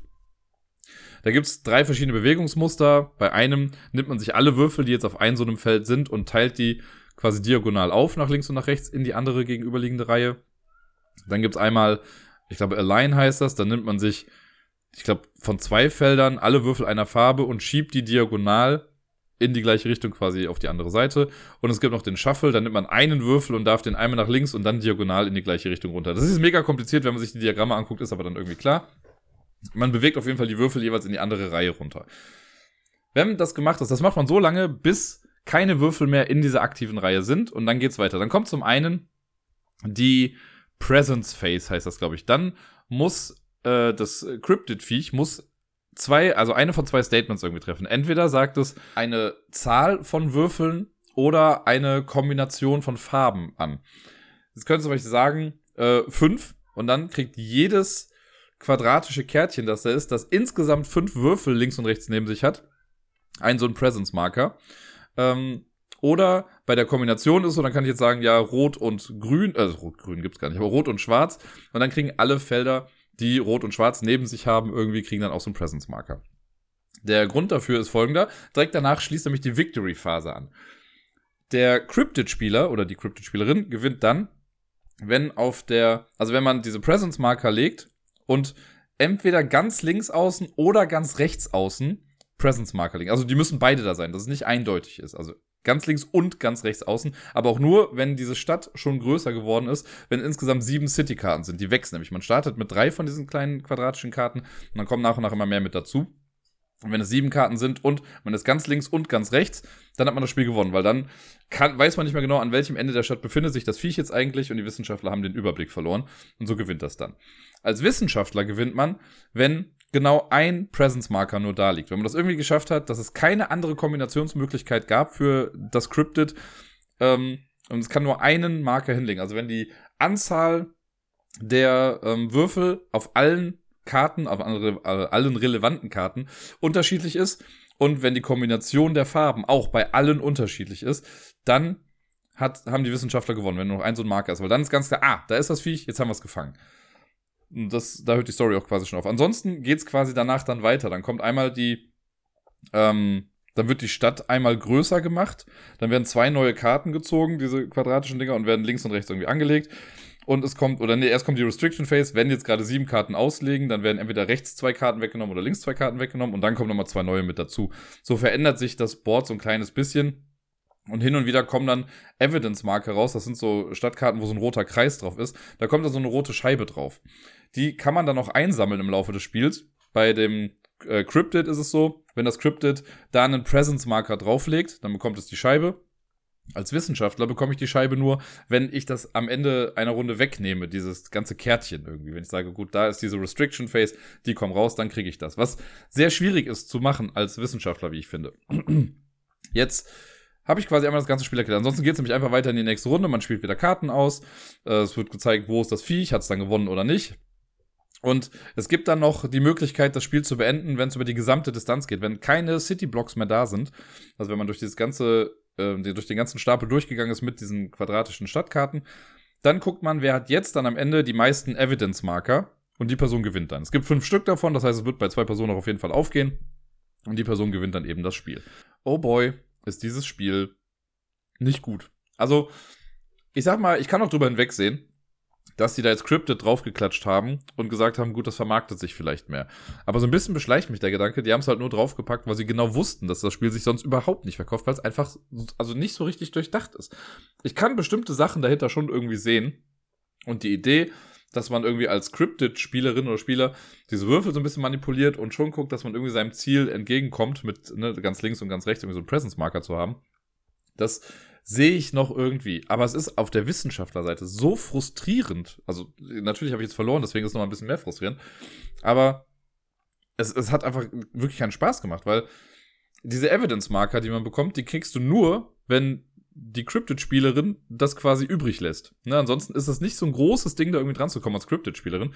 Als Wissenschaftler kriegst du es nur, wenn die andere Person es halt nicht geschafft hat. Aber ich kann nicht aktiv sagen, ich möchte die jetzt haben.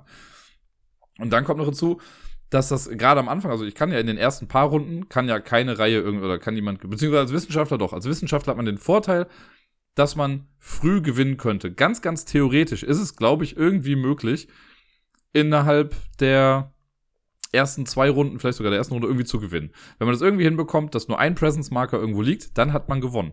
Aber sobald die Stadt sieben City-Blocks groß ist, gibt es da so viele Möglichkeiten und irgendwie schafft es das Cryptid halt immer, zwei Presence-Marker zu legen. Und dann geht's, also ab dann geht's quasi schon einfach nur noch um die ganze Distanz. Und dann dauert mir das Spiel ehrlich gesagt zu lange. Weil dann machst du wirklich nur noch Runde nach Runde immer das Gleiche, ohne dass sich großartig was ändert. Und das fand ich sehr, sehr frustrierend und hat, ja, ab einem gewissen Zeitpunkt einfach keinen Spaß mehr gemacht. Ich, normalerweise sage ich bei so Spielen auch immer, ja, ich würde es ganz gerne nochmal auf der Gegenseite spielen, einfach um zu gucken, wie da das Spielgefühl ist. Muss ich bei dem Spiel noch nicht mal haben, weil ich irgendwie meinem Gegenüber nicht antun möchte, mit der Wissenschaftsseite zu spielen. Das, äh, ja, das ist wirklich ein Spiel, das mich schon fast auf ganzer Linie enttäuscht hat. Ich finde es auch grafisch jetzt nicht so gut. Ich meine, das Original Cryptid ist abgesehen vom Cover, was auch nur so ein bisschen abstrakt in die Richtung geht, jetzt auch gar nicht so thematisch. Und hier haben sie schon irgendwie versucht, diese ganzen Stadtkarten, die haben schon, das ist quasi so eine, eine, eine Metropole bei Nacht, wo man so Straßenzüge und sowas dann sieht. Und die Blöcke dazwischen sollen wahrscheinlich dann Hochhäuser oder sowas darstellen, wo sich halt das Viech dann versteckt und was weiß ich nicht was. So ein bisschen Mühe haben sie sich gegeben, aber ich finde auch die Karten, die man auf der Hand hat, also ich könnte jetzt nicht mal sagen, was da irgendwie drauf zu sehen ist. Das sind einfach so beliebige, austauschbare Sachen. Äh, ja, nee. Also normalerweise versuche ich ja schon auch immer irgendwie was Positives da zu sehen. Und wie gesagt, ich kann ja so ein bisschen den Anreiz auf der Cryptid-Seite erkennen. Aber ich hätte mir, glaube ich, mehr ein wirklich deduktives Spiel gewünscht, was das halt definitiv nicht ist. Hier geht es nicht um Deduktion, hier geht es einfach um ein bisschen, ja, um smarter sein als die andere Seite. Und das finde ich in, also jetzt sage ich hier die Cryptid-Marke, aber ich finde das, was Cryptid gemacht hat und da so ein geiles Deduktionsspiel irgendwie rauszubringen, das wurde hier komplett außer Acht gelassen und das hat nichts mehr mit dem Flair des Originalspiels zu tun. Wenn sie wirklich, also meinetwegen hätten sie ja irgendwie nur sagen können, hier, das ist im Prinzip ein Cryptid für zwei Personen. Hätte ich gekauft. Sowas wie halt, keine Ahnung, äh, Seven Wonders Duel, die Zwei-Personen-Variante von Seven Wonders ist. Das hätte ja schon gereicht. Aber nee, hier haben sie halt versucht, was einen neuen Weg zu gehen, was man auch irgendwie anrechnen kann, dass sie halt eben nicht einfach nur was kopieren wollten. Aber ich kann mir nicht vorstellen, dass sich irgendjemand da hingesetzt hat und gesagt hat, boah, das ist aber jetzt ein geiles Spiel, was wir gemacht haben. Denn das ist Cryptid Urban Legends leider nicht. Zwei Tage später waren wir wieder im Würfel und Zucker, hatten dann noch irgendwie zweieinhalb Stunden Zeit und dann äh, haben Sarah und ich noch ein paar Spiele da gespielt. Und das erste ist Codenames Duett gewesen. Das äh, kannte ich schon. Ich habe es lustigerweise das letzte Mal vor drei Jahren oder so im Würfel und Zucker mit Laurens gespielt. Und äh, Sarai hatte gefragt, ob ich das kenne. Und ich meinte, ja, und dann haben wir das einfach mal getestet. Äh, und fanden es auch echt ganz cool wieder und haben dann auf der äh, Rückfahrt später, weil wir, waren, wir sind in zwei unterschiedlichen Zügen zurückgefahren, weil unterschiedliche Orte, und haben dann aber übers Handy quasi die Online-Version davon nochmal dann weitergespielt. Das war auch echt ganz cool. Codenames Duett funktioniert im Prinzip genauso wie das normale Codenames. Das heißt, wir haben diese Regel mit, es sind 25 Karten mit Begriffen draußen und man kann dann Hinweise geben. Man versucht möglichst viele Begriffe eigentlich immer unter einen Oberbegriff äh, Begriff zu packen und kann dann, also wenn der jetzt Hund, Katze, Maus ist, könnte ich sagen Tier 3, um darauf hinzuweisen, dass ich drei Karten, äh, also euch jetzt Hinweise gebe für drei Karten, die alle unter dem Oberbegriff Tier irgendwie stehen. Das klappt soweit gut. Wäre dann nicht äh, eventuell noch der Pinguin mit dabei und der Pinguin ist dann ein schwarzes Wort, also ein, äh, ein Attentäter. Und äh, wenn der ge geraten wird, dann ist das Spiel eben verloren. So funktioniert das normale Codename, sage ich mal. Da spielen eigentlich zwei Teams gegeneinander. Hier haben wir jetzt zwei Parteien, also man kann auch zwei Teams miteinander spielen, aber eigentlich ist es halt für zwei Personen gedacht, würde ich mal sagen. Und man spielt kooperativ. Man hat diese Codekarten, die anzeigen, welche, äh, welches Wort zu welchem Team gehört. Die sind jetzt hier ausgetauscht worden gegen zwar auch Karten, die das anzeigen, aber meine Seite, also wenn ich da drauf gucke, sehe ich was anderes, als wenn du da drauf guckst. Auf meiner Seite sehe ich irgendwie acht markierte Wörter und du vielleicht auch oder sieben markierte Wörter. Einer glaube ich acht, die andere hat sieben. Es gibt drei Attentäterwörter auf jeder Seite, die aber auch nicht gleich sind. Also es kann sein, dass bei mir ein Wort das Attentäterwort ist. Bei dir ist es aber ein Wort, das ich raten muss. Und das ist natürlich auch noch so ein kleiner Mindfuck, wenn ich jetzt weiß, hm, ich weiß, es gibt irgendwie eine Überschneidung bei diesen Wörtern. Ist das jetzt das Wort, das sie von mir wissen möchte? Äh, ja, und so gibt man sich dann gegenseitig Hinweise und hat dann immer nur eine bestimmte Anzahl Runden Zeit, um es dann zu schaffen. Das wäre jetzt auch langweilig, wenn man sagt, na gut, wir brauchen 15 Wörter, machen wir halt 15 Züge und man gibt immer nur ein Wort Hinweise. Yay, wir haben es geschafft. In der Standardversion ist es so, dass wir neun Runden haben und eine Runde ist immer, ich gebe einen Hinweis und du rätst. Wenn du dann dran bist mit Hinweis geben, ist das schon wieder eine neue Runde. Und man darf neun Fehler machen. Das kommt auch noch mit dann da hinzu. Das wird so durch kleine Marker, die man dann hat, wird das dann getrackt. Und äh, in dem Spiel haben sie sich dann noch sogar Mühe gemacht und so eine Art Kampagne gebaut, äh, wo man dann ja so eine kleine Landkarte hat und dann sind da verschiedene Städte drauf und jede Stadt hat eine eigene Konstellation von Zeit und Fehler. Vatikan ist zum Beispiel irgendwie, glaube ich, das Schwierigste. Da hat man nur acht Runden Zeit und man darf keinen einzigen Fehler machen, also es darf nicht einmal falsch geraten werden. Äh, dann gibt es aber auch Sachen, wo du in Berlin, glaube ich, da musst du, hast du zwölf äh, Runden Zeit darfst aber nur zweimal Fehler machen. Also es wird so ein bisschen halt mit den Zahlen rumgespielt und dann kann man versuchen, jede Stadt quasi zu schaffen. Was ich ganz cool finde. Und äh, ja, es ist. Also ich finde Codenames an sich, ich meine, natürlich gibt es da ein anderes Team und man freut sich auch, wenn die mal irgendwie was verkacken und so, aber das Wichtige bei Codenames an sich ist ja einfach, dass man seinem Team die richtigen Hinweise gibt. Und hier gibt es halt eigentlich ja nur diese positive Energie. Also gar nicht dieses, oh Mist, das andere Team macht dies und jenes. Nein, wir arbeiten ja beide am gleichen äh, Ziel und ich gebe dir Hinweise und bin dir wohlwollend gegenüber, ne? Und andersrum ja genauso. Das finde ich, bringt nochmal eine viel positivere Dynamik in Codenames mit rein. So dass ich fast sagen würde, dass mir Codenames Duett nochmal besser gefällt als das normale Codenames. Danach haben wir eine Runde Villainous gespielt. Das haben wir schon mal vor zwei Wochen oder so gespielt. Ich könnte mal kurz so, ja, sogar noch letzte Woche. Also letzte Woche war es im Podcast zumindest, also haben wir es vor zwei Wochen dann gespielt. Äh, da habe ich Sarai das äh, beigebracht, das Spiel, da haben wir zwei Runden von gespielt und ich habe ja damals auch gesagt, ich möchte unbedingt mal mit Hades spielen. Haha, im Würfel und Zucker haben sie halt alle Erweiterungen davon. Deswegen konnten wir mal mit einem anderen Set spielen. Wir haben dann direkt einfach auch nur mit dieser Box gespielt, in der Hades drin ist. Ich glaube, Wicked to the Core heißt die im Englischen. Und dann war das Duell zwischen äh, Hades, den habe ich gespielt, und Sarai hatte die böse Königin, glaube ich. Hier das mit, äh, hier, wer ist die alle? Schneewittchen und so. Und genau, die beiden haben gegeneinander gespielt, waren wieder sehr unterschiedliche Ziele. Äh, es hat schon Spaß gemacht. Ich bleibe dabei, Hades ist immer noch der coolste Bösewicht aller Zeiten im Disney-Universum. Allerdings ist er bei Villainous nicht ganz so cool. Weil die Sache ist, Hades gewinnt, wenn er es schafft, drei Titanen zum Olymp zu bringen. Dann hat er gewonnen. Und Titanen sind so eine extra Karte, die er irgendwie in seinem Deck hat. Und wenn er die ausspielt, müssen die immer an den linken Ort gesetzt werden. Das ist die Unterwelt. Und dann muss man die halt bewegen. Von links nach rechts. Das heißt, alles, was man macht im Spiel, ist, man wartet darauf, dass die Karten kommen und die dann langsam, aber sicher nach drüben zu bringen. Der hat auch Karten in seinem Deck, die das so ein bisschen beschleunigen können. Dann gibt's irgendwie, ich glaube, Ready to Rumble, dann kann man irgendwie Geld bezahlen oder Macht bezahlen, damit die sich ein bisschen schneller bewegen. Und er hat theoretisch auch noch so einen Streitwagen, das ist so ein Gegenstand. Wenn man den draußen hat, dann kann Hades äh, an einem Ort, also man setzt ihn irgendwo hin, er macht dann da seine Aktion und dann kann er noch an einen anderen Ort gehen und dann nochmal eine Aktion machen. Und das würde das Ganze schon sehr beschleunigen. Äh, und ich war jetzt auch gar nicht mehr so weit weg. Also ich hätte es jetzt auch äh, im nächsten oder übernächsten Zug vielleicht sogar gewinnen können. Aber Sarai war insgesamt dann einfach nochmal schneller. Bei Sarai war es aber halt mit der bösen Königin so ein bisschen abwechslungsreicher. Ich habe ehrlich gesagt gar nicht ganz genau verstanden, was sie machen musste. Ähm, aber sie musste irgendwie, also sie kann auch Leute nicht so bekämpfen, wie man das sonst macht. Es gibt auch nur einen Verbündeten, den man da irgendwie hat, den Jäger. Ansonsten muss man halt Gift brauen und die ganzen Leute halt alle vergiften. Und sie gewinnt, wenn sie es schafft, Schneewittchen zu vergiften. Dafür muss man aber erstmal irgendwie die Hütte finden von den Zwergen und dann muss man genug Gift haben. Und da muss man auch so eine bestimmte Karte spielen, da wo dann halt Schneewittchen ist und dann gewinnt man irgendwie. Das hat sie auf jeden Fall schneller geschafft, aber es hat sich sehr cool äh, angehört bei dem, was sie macht, weil man muss irgendwie Zutaten finden, die dann ausspielen. Dann kann man Tränke brauen. Wenn man vier Zutaten hat, dann findet man die Hütte. Da muss Schneewittchen noch irgendwie rauskommen und so. Das war abwechslungsreicher. Bei Hades war es halt sehr straightforward mit, okay, hol die Titanen raus und bring sie dahin. Fertig. Deswegen, da hätte ich mir fast gewünscht, dass es irgendwie was anderes war, aber es repräsentiert natürlich den Plot von Hades irgendwie ganz gut, weil das ist ja das, was er im Endeffekt machen möchte in dem Film. Der befreit ja die Titanen und die sollen dann halt eben zum Olymp. Und wären sie da alle angekommen, dann hätte er ja auch irgendwie gewonnen. Ich habe es leider nicht. Trotzdem gefällt mir Marvel, äh, ne Marvel sag ich schon, Spoiler kommt gleich. Gefällt mir Villainous äh, immer noch total gut und ich möchte immer noch auch alle anderen Sachen mal irgendwie ausprobieren. Jetzt habe ich es ja gerade schon mal angeteased. Wir haben dann nach Villainous noch eine Runde Marvel Villainous gespielt. Oder der vollständige Titel ist Marvel Villainous Infinite Power. Das habe ich auch vor ein oder zwei Jahren mal im Tabletop Simulator gespielt mit ein paar Jungs vom Discord. Ich weiß, Helmut und Tobi waren dabei. Ich weiß gerade leider nicht mehr, wer die andere Person war. War es Fudel? Man weiß es nicht. Vielleicht waren wir auch nur zu dritt. Aber ich komme gerade nicht mehr so ganz drauf, wer jetzt noch mitgespielt hatte. Wahrscheinlich könnte ich einfach nachgucken. Aber jetzt bin ich einfach ausnahmsweise mal zu faul, um lange zu sprechen, um äh, dann irgendwas am Handy nachzugucken. Marvel Villainous ist im Prinzip ähnlich wie das normale Villainous. Das heißt, jeder bekommt einen Marvel-Bösewicht, hat dann so ein Tableau und hat eine eigene Agenda, ein eigenes Ziel, was er erfüllen muss, bevor alle anderen das machen. Hier gibt es aber so ein paar kleine Unterschiede und einen großen, wie ich finde. Die kleinen Unterschiede sind, beim normalen Villainous ist es so, dass jeder sein eigenes Fate- oder Schicksalsdeck hat und diese Karten da drin halt komplett auf einen zugeschnitten sind und ich halt auch nie mit deinen Schicksalskarten interagieren werde, beziehungsweise damit zu tun haben werde. Ich suche sie dir aus, also ich ziehe dann ja zwei und spiele dann eine zu dir aber mehr mache ich damit dann ja auch eigentlich nicht. Bei Marvel Villainous ist es so, dass wir einen geteilten Schicksalsstapel haben.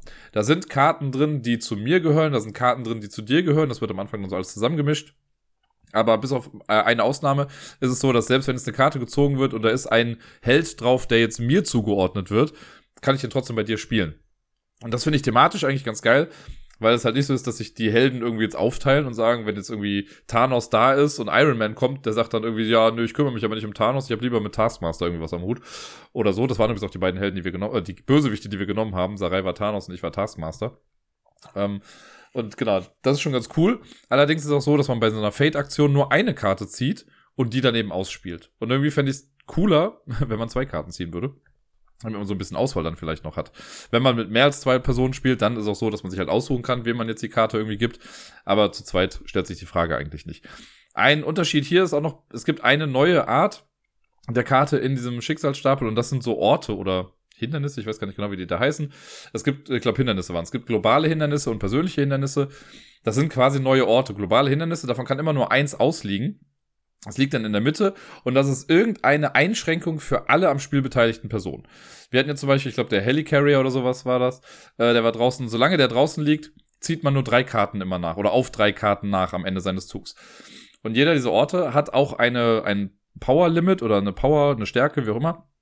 Und wenn an diesem Ort Verbündete liegen, die insgesamt gleich viel oder höher oder mehr Stärke haben als das, was draufsteht, dann ist das quasi geschafft, dieses Hindernis, ist es überwunden und dann sind zwar die Alliierten dann noch weg, also die Verbündeten, äh, aber dann gibt es so einen Bonus für die Person, die das dann irgendwie gemacht hat oder daran beteiligt war. Und dann ist auch, auch die Einschränkung natürlich dann weg. Es gibt dann noch so persönliche Hindernisse. Wenn die gezogen werden, dann kommen die so oder so zu mir. Nur wenn ich mein eigenes Ziel ziehe, dann nicht. Weil das heißt ja, man darf nie Schicksalskarten bei sich selbst hinspielen. Das heißt, wenn ich jetzt eine Karte ziehe und das ist ein Hindernis drauf, das nur für mich gilt, dann kommt's weg. Aber ansonsten wird's in meinen Bereich gelegt und dann kann auch nur ich damit interagieren und muss damit klarkommen. Das sind auch Sachen, die mich nochmal so ein bisschen irgendwie aufhalten. Ansonsten funktioniert das genauso wie bei dem normalen Villainous, dass man irgendwie, ja, Karten, wenn das jetzt Charaktere sind, dass man die auf die Oberseite des Boards spielt und dann werden damit halt bestimmte Sachen abgedeckt, die man dann nicht machen kann als Bösewicht in seinem Reich. Ähm, ja, und ansonsten funktioniert es genauso. Man läuft rum, versucht sein Ziel zu machen, geht immer auf einen anderen Ort, macht alle Aktionen, die da ausliegen. Und was, glaube ich, für mich der größte Unterschied ist, und das habe ich jetzt nochmal gesehen oder auch gemerkt, weil wir halt direkt davor ja auch das andere gespielt hatten, Marvel Villainous dauert länger. Diese Plots und die Schemes, die man machen muss, die sind viel schwieriger zu erreichen als die beim Disney Villainous. Ähm, ich hatte ja Taskmaster und ich brauchte irgendwas, ich musste an jedem Ort äh, einen Verbündeten haben mit einer Stärke von fünf oder mehr. Die haben aber jetzt bei mir alle nur drei oder eins und dann muss man die halt stärker machen. Das braucht aber Zeit. Und Sarayate Thanos, ja, Spoiler, wer, ne, man weiß ja, was man machen möchte, der oder was er machen möchte, der gewinnt halt, wenn er alle äh, Infinity-Steine hat. Und das ist halt super schwierig. Und ich finde, wenn Thanos mit im Spiel ist, wird das Spiel generell nochmal anders, weil er auch dann in die anderen Reiche reingeht. Also er kann die sich nicht einfach holen. Infinity-Steine kommen dann zu mir ins Reich und gibt, also kommen zu Verbündeten von mir. Und er muss die dann bekämpfen, das heißt, er ist dann auch noch mit dabei. Super schwierig das Ganze. Also wir haben auch irgendwann abbrechen müssen, ich glaube nach einer halben Stunde oder so weil wir dann halt los mussten zum Zug. Und in der Zeit hätten wir auf jeden Fall locker noch eine Runde vom normalen Willen spielen können. Also es dauert schon um einiges länger, das zu erfüllen. Es ist schon irgendwie thematisch, was man da so macht und es passt auch alles. Aber jetzt, wo ich es aber im direkten Vergleich habe, muss ich doch echt sagen, mir gefällt das andere einfach besser. Das normale ist, das ist gestreamliner, man kümmert sich um sein kleines Ding, man muss sich gar nicht drum kümmern, um diese globalen Events und sonst was, sondern man macht sein Ding. Deswegen sage ich aber auch immer, es ist für zwei Leute super gut. Äh, alles darüber hinaus wird dann schon schwieriger. Zu dritt muss man schon ein bisschen was aushalten an Wartezeit. Zu viert möchte ich es gar nicht mehr spielen. Alles darüber hinaus ist sowieso äh, des Todes. Äh, zu zweit ist es aber super und bei Marvel Villainous äh, nochmal potenziert. Also es wird ja noch größer alles. Äh, und mal, zu zweit hat schon echt hier und da mal ein bisschen gedauert mit den Zügen. Und äh, ja, deswegen im direkten Vergleich gewinnt für mich Disney Villainous und nicht Marvel Villainous ganz streng genommen war Marvel Villainous das letzte Spiel, das wir gespielt hatten. Das, worüber ich jetzt noch spreche, haben wir eigentlich dazwischen mal eingeschoben. Quasi zwischen Cryptid Urban Legends und Codenames Duet ist das hier anzusiedeln. Aber das ist noch mal ein bisschen was Außergewöhnliches. So ähnlich wie, ich hatte mal vor ein paar Wochen dieses, diese Schnitzeljagd von planlos.in. Äh, wo ich auch drüber gesprochen habe, wie Sarai und ich dann auch ja durch Köln hier gelaufen sind und so eine Street Art Schnitzeljagd irgendwie gemacht hatten. Und hier haben wir äh, jetzt ein Spiel gespielt, das heißt Flucht aus der Götterwelt. Das ist ein ja, komplett auf Hamburg zugeschnittenes äh, Escape-Game, könnte man sagen, oder Rätselspiel.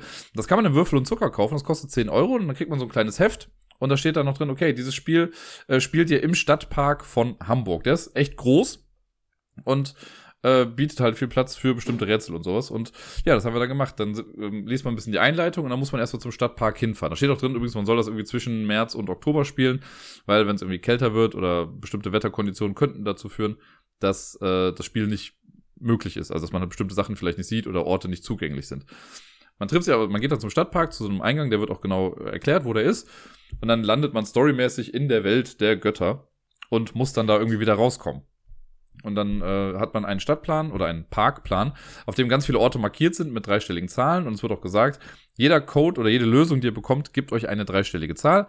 Und das ist dann der nächste Ort, zu dem man muss. Und dann steckt man eine Doppelseite auf, liest sich das durch, bekommt ein Rätsel, man versucht das Rätsel zu lösen, hat dann eine dreistellige Zahl, guckt dann wieder im Plan nach vorne, sie sucht dann diese Zahl, wenn man die findet, geht man dann zu dem Ort und dann darf man weiterblättern und kriegt das nächste Rätsel, nächste Rätsel. Und dann versucht man sich so Seite für Seite da durchzublättern.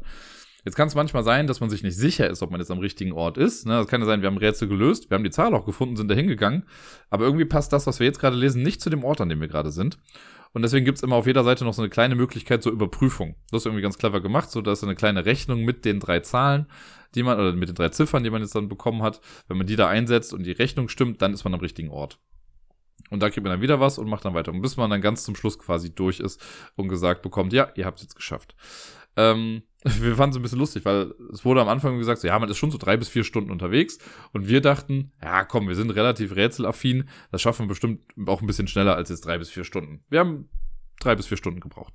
Äh, jetzt noch nicht mal, also wir haben zwei Rätsel gehabt, bei denen wir was länger hingen. Einmal haben wir einfach eine Sache, also wir waren zwar an sich am richtigen Ort, haben aber trotzdem uns was Falsches angeguckt und deswegen hat es ein bisschen gebraucht, bis wir dann das Richtige gefunden hatten.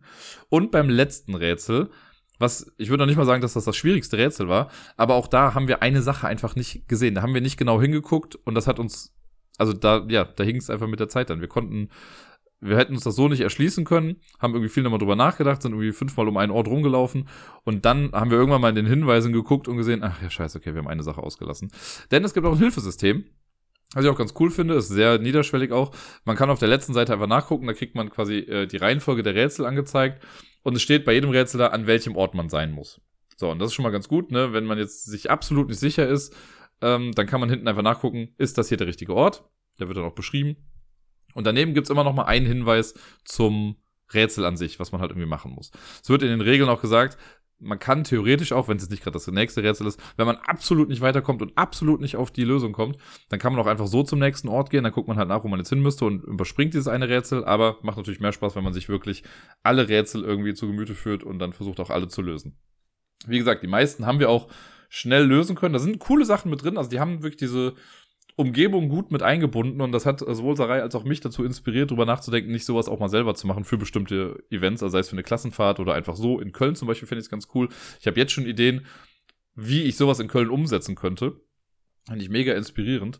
Und äh, ja, das hat echt viel Spaß gemacht. Deswegen ist es auch nochmal so ein kleiner Shoutout. Mir selber wurde es, glaube ich, auch über Twitter empfohlen. Äh, danke nochmal dafür. Und solltet ihr irgendwann mal in Hamburg sein, also entweder in Hamburg wohnen oder da mal irgendwie hingehen und ihr sagt, ihr habt einen Tag, den ihr irgendwie noch ein bisschen füllen müsst und ihr habt irgendwie drei, vier Stunden Zeit, dann könnt ihr euch im Würfel und Zucker das holen, Flucht aus der Götterwelt und dann einfach im Park spielen. Er hat auch den großen Vorteil, also dieser Park ist echt enorm groß. Man sieht echt coole Ecken von dem Park. Ähm, und es ist halt auch trotz allem immer noch einfach ein sehr, sehr cooler, langer Spaziergang, den man da macht. Also das ist alles an der frischen Luft und hat sehr viel Spaß gemacht. Endlich ist es soweit. Wir sind wahrlich angekommen bei der Top 10 der besten Zwei-Personen-Spiele aller Zeiten. In den letzten Wochen habt ihr ja die Plätze 100 bis 11 quasi hören können, immer in Zehnerabschnitten.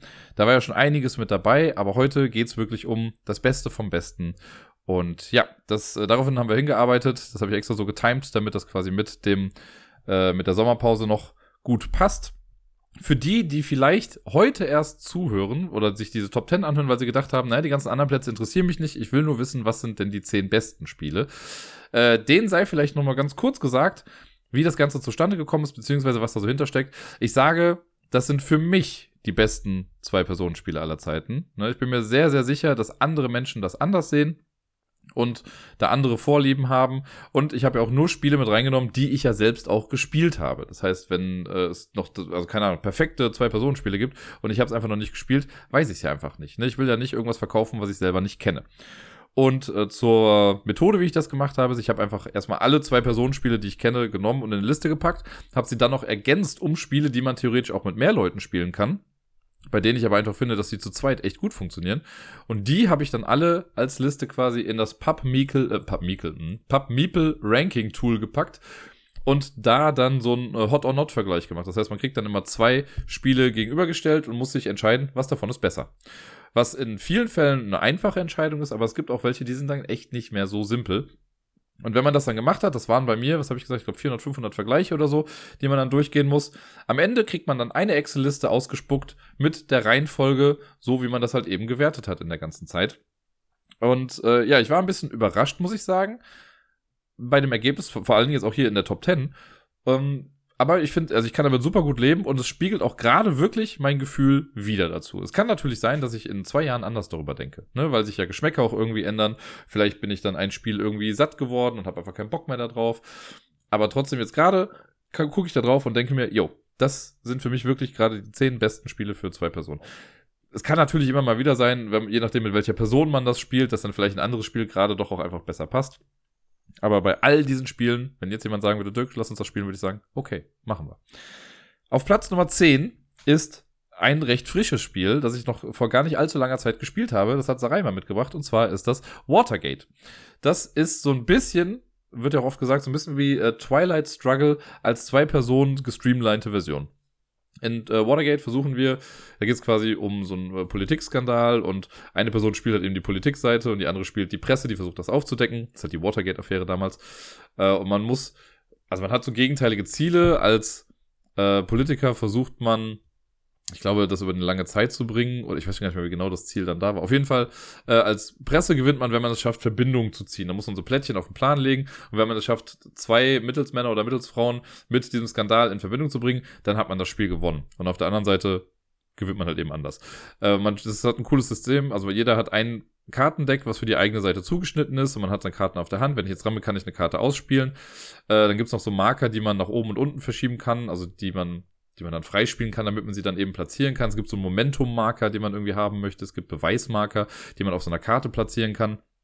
Es manchmal Karten, die kann man einfach so ausspielen oder man spielt sie für so einen krassen Event, der richtig stark ist, aber dann kommt die Karte halt auch raus. Dann darf man sie danach nicht mehr nutzen. So wird das Deck dann irgendwie mal kleiner und irgendwann hat man nur noch die Standardaktion und versucht dann so dieses Tauziehen irgendwie noch zu gewinnen. wir haben es zweimal bisher gespielt. Ich habe es glücklicherweise schaffen können, auf beiden Seiten zu gewinnen.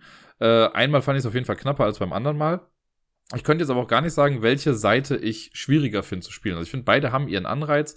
Es gibt auch so ein paar Boni, die man dann freigeschaltet bekommt, wenn man bestimmte Marker dann irgendwie gewinnt im Laufe des Spiels. Da steckt eine ganze Menge dahinter. Das kann man echt noch ein paar Mal spielen und hat, glaube ich, jedes Mal wieder ein neues Spielgefühl oder es entwickelt sich auf jeden Fall immer ein bisschen anders, weil man so ein bisschen dann auch drauf gucken muss, welche Informanten sind jetzt gerade überhaupt zur Verfügung, welche wurden mir vielleicht schon weggenommen das hat mir echt viel Spaß gemacht. Äh, und ich habe dann irgendwie jetzt im Nachgang gesehen, also als ich die, die Reihenfolge schon gemacht habe, habe ich gesehen, dass Watergate auch echt hoch eigentlich in der äh, Boardgame Geek Top 100 irgendwie angelistet, äh, angesiedelt ist. Ich weiß gar nicht, auf welchem Platz jetzt genau, aber es ist schon relativ weit oben. Auf Platz Nummer 9 habe ich ein ja quasi abstraktes Zwei-Personen-Spiel und zwar Santorini. Das wundervolle wundervoll aussehendes Spiel, wo wir äh, quasi auf so einer Insel, die auch wirklich ein bisschen erhöht steht, wenn man das Spiel kauft, äh, dann so kleine Häuser bauen. Man hat zwei kleine Figürchen, die man am Anfang irgendwo platziert. Und wenn man am Zug ist, dann ist die Regel relativ simpel. Man muss mit einer seiner beiden Figuren ein Feld weit gehen, in irgendeine der acht angrenzenden Felder, also nicht nur orthogonal, diagonal geht auch. Dann zieht diese Figur und dann muss man von dieser Figur ausgehend wieder äh, angrenzend auf eins der acht Felder bauen. Und man fängt dann an, mit der, mit dem Erdgeschoss, sage ich mal, kommt ein Ding drauf. Darauf kommt nochmal eine Etage und darauf kann noch eine Etage kommen. Und man gewinnt das Spiel, wenn man es schafft, mit einem seiner Figürchen auf die dritte Etage eines Gebäudes zu kommen, wenn man quasi den Göttern am nächsten ist.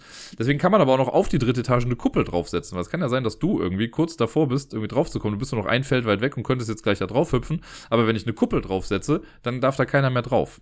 Und deswegen, äh, so blockt man sich dann ein bisschen. Und man kann immer nur eine Etage weit nach oben gehen, wenn man sich bewegt. Man kann aber alle Etagen nach unten gehen, wenn man sich bewegt. So dass äh, der Aufstieg natürlich schwieriger ist als der Abstieg.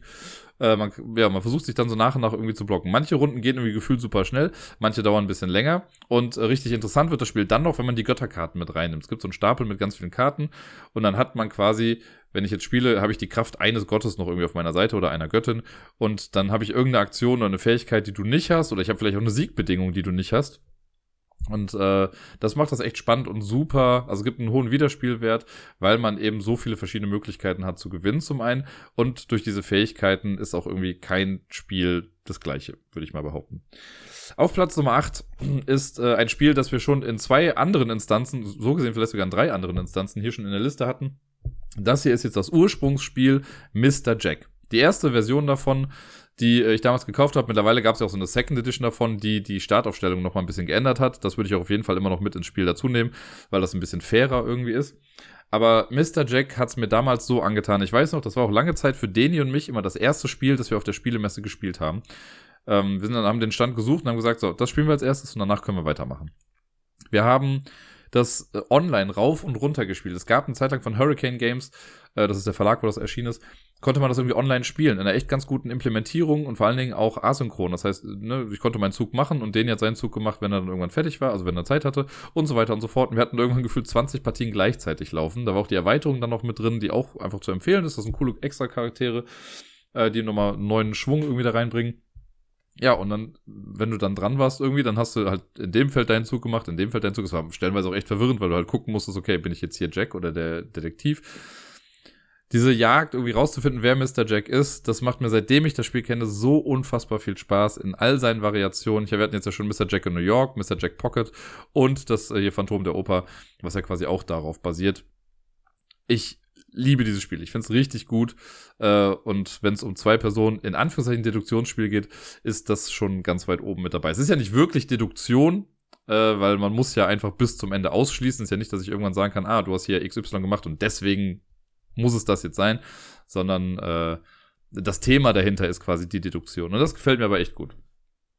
Auf Platz Nummer 7 ist ein Spiel aus der Kosmos 2 Personen Reihe und wenn ich mal kurz drüber gucke, ist es glaube ich sogar das letzte Spiel der Kosmos 2 Personen Reihe, also auf meiner Liste, nicht nach Erscheinungsjahr. Und zwar ist das das Sternenschiff von Katan. Das habe ich auch vor zwei Monaten oder so mal mit Sarai hier gespielt. Äh, wir sind gar nicht fertig geworden mit dem Spiel, weil die Zeit ein bisschen knapp wurde am Ende. Aber trotzdem hat mir dieses kurze Spiel auch schon wieder gezeigt, was ich daran so liebe. Zum einen baut man ja sein kleines Schiff irgendwie auf und sammelt Ressourcen und äh, pimpt diese ganzen Module dann irgendwie auf, baut seinen Antrieb aus und seine Raketen, um besser zu bestehen zu können. Aber was wirklich richtig toll ist bei diesem Spiel, ist für mich dieser Mechanismus mit den Kartenstapeln in der Mitte. Es gibt quasi diese vier Quadranten, die man durchfliegen kann. Da sind jeweils zehn Karten drin. Je mehr Antrieb ich habe, desto schneller oder desto mehr komme ich da durch. Und ich kann dann mit den, äh, mit den Sachen, die man da findet, mit den Karten interagieren. Man hat am Anfang zwei Aktionen, aber durch Aufwertung kann man auch auf drei oder vier sogar kommen. Und wenn ich dann einmal da durchgeflogen bin, dann weiß ich schon so ein bisschen, was da drin ist und muss mir das erstmal merken. Und wenn ich später dran bin und weiß, hm, ich könnte jetzt gerade, weiß nicht, Treibstoff gut gebrauchen und will den günstig kaufen, ah, und in dem Stapel war das doch drin, dann, oder ich glaube, es war in dem Stapel so, dann sagt man den an, dann werden die Karten aber vorher nochmal gemischt, weil im Weltraum bewegt sich alles so ein bisschen, das heißt, die Reihenfolge ist immer ein bisschen anders. Und dann hofft man, dass man wieder auf diesen Planeten trifft. Jetzt kann es natürlich sein, dass ich gar nicht weit genug komme und den Planeten noch nicht erreicht habe. Oder ich habe mich einfach im Stapel geirrt und es war vielleicht der daneben. Ich mag dieses Memory-Element total gerne da drin. Hier und da ist auch noch ein bisschen Würfelglück mit dabei, ne? wenn man irgendwie, also bei dem Antrieb muss man am Anfang würfeln, um zu gucken, wie weit man fliegen kann. Und wenn man gegen Piraten kämpft, muss man ja auch gegen die ein bisschen auswürfeln.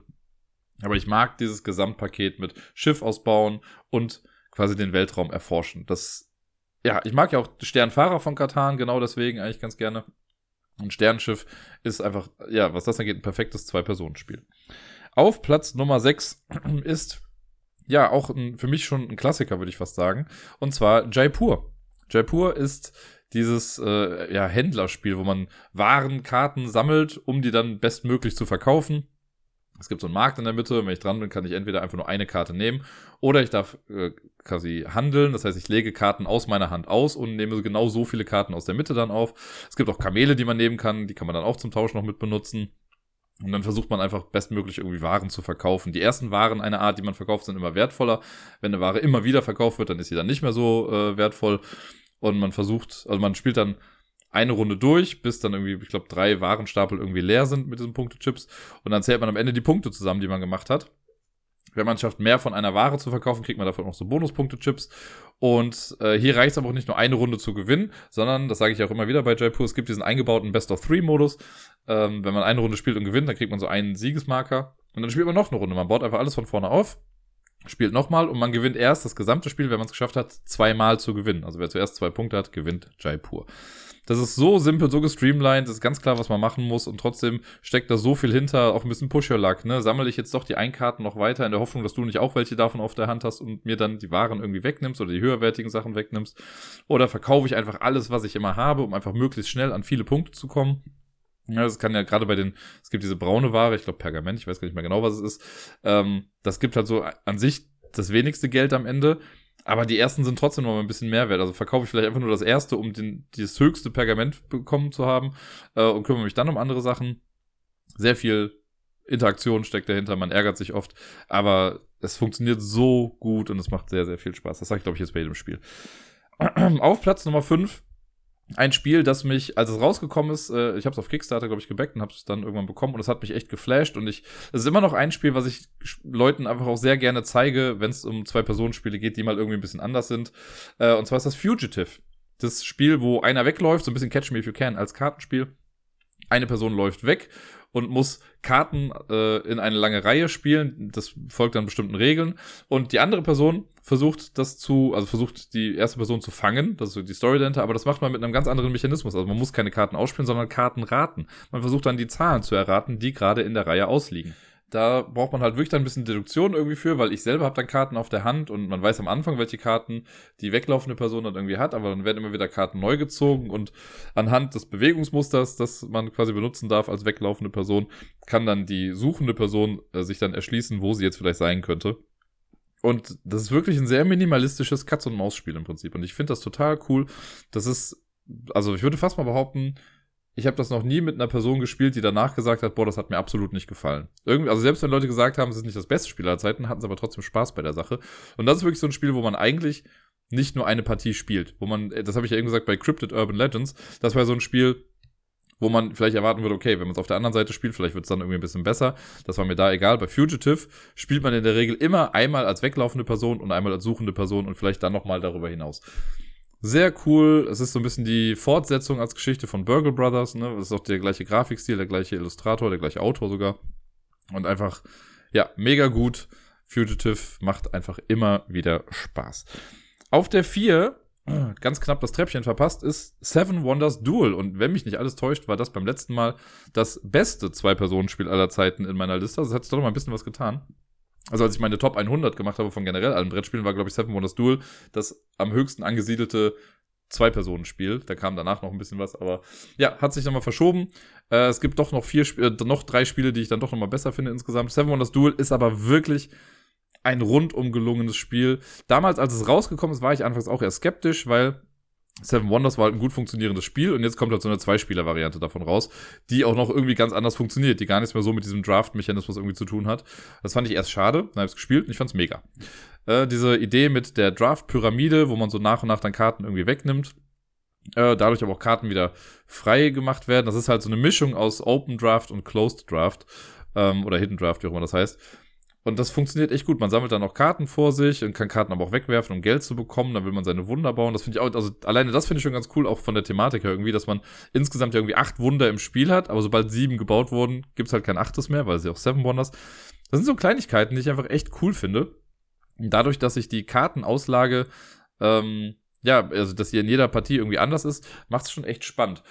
Die sind ja auch pro Zeitalter, man spielt ja drei Zeitalter durch im Prinzip.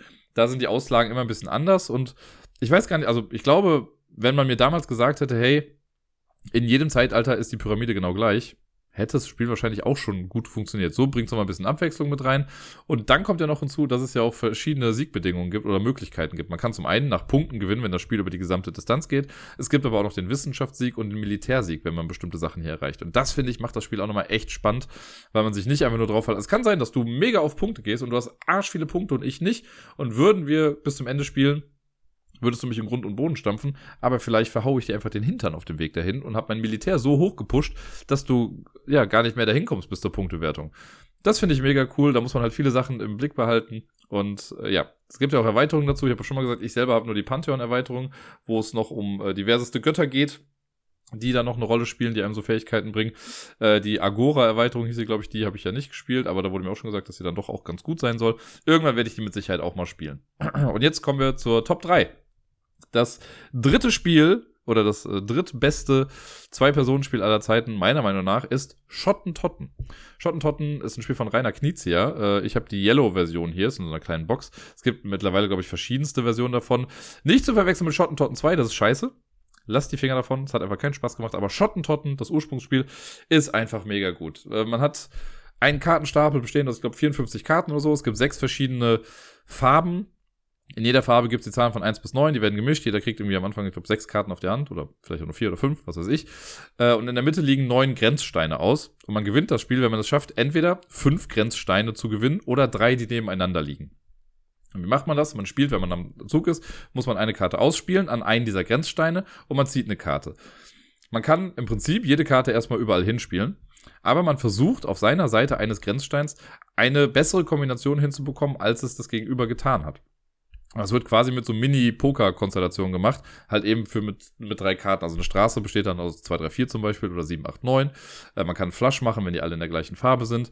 Man kann den Straight Flush machen, das ist so das Beste, wenn du in einer Farbe eine Zahlenreihe dann irgendwie hast. Ähm, und wenn wir beide jetzt einen Flush haben, also einen Straight Flush haben, dann zählt, wer den höheren Flush, also wer die höheren Zahlen da drin benutzt hat. Und wenn das immer noch gleich ist, dann gewinnt der, der als erstes da war im Prinzip.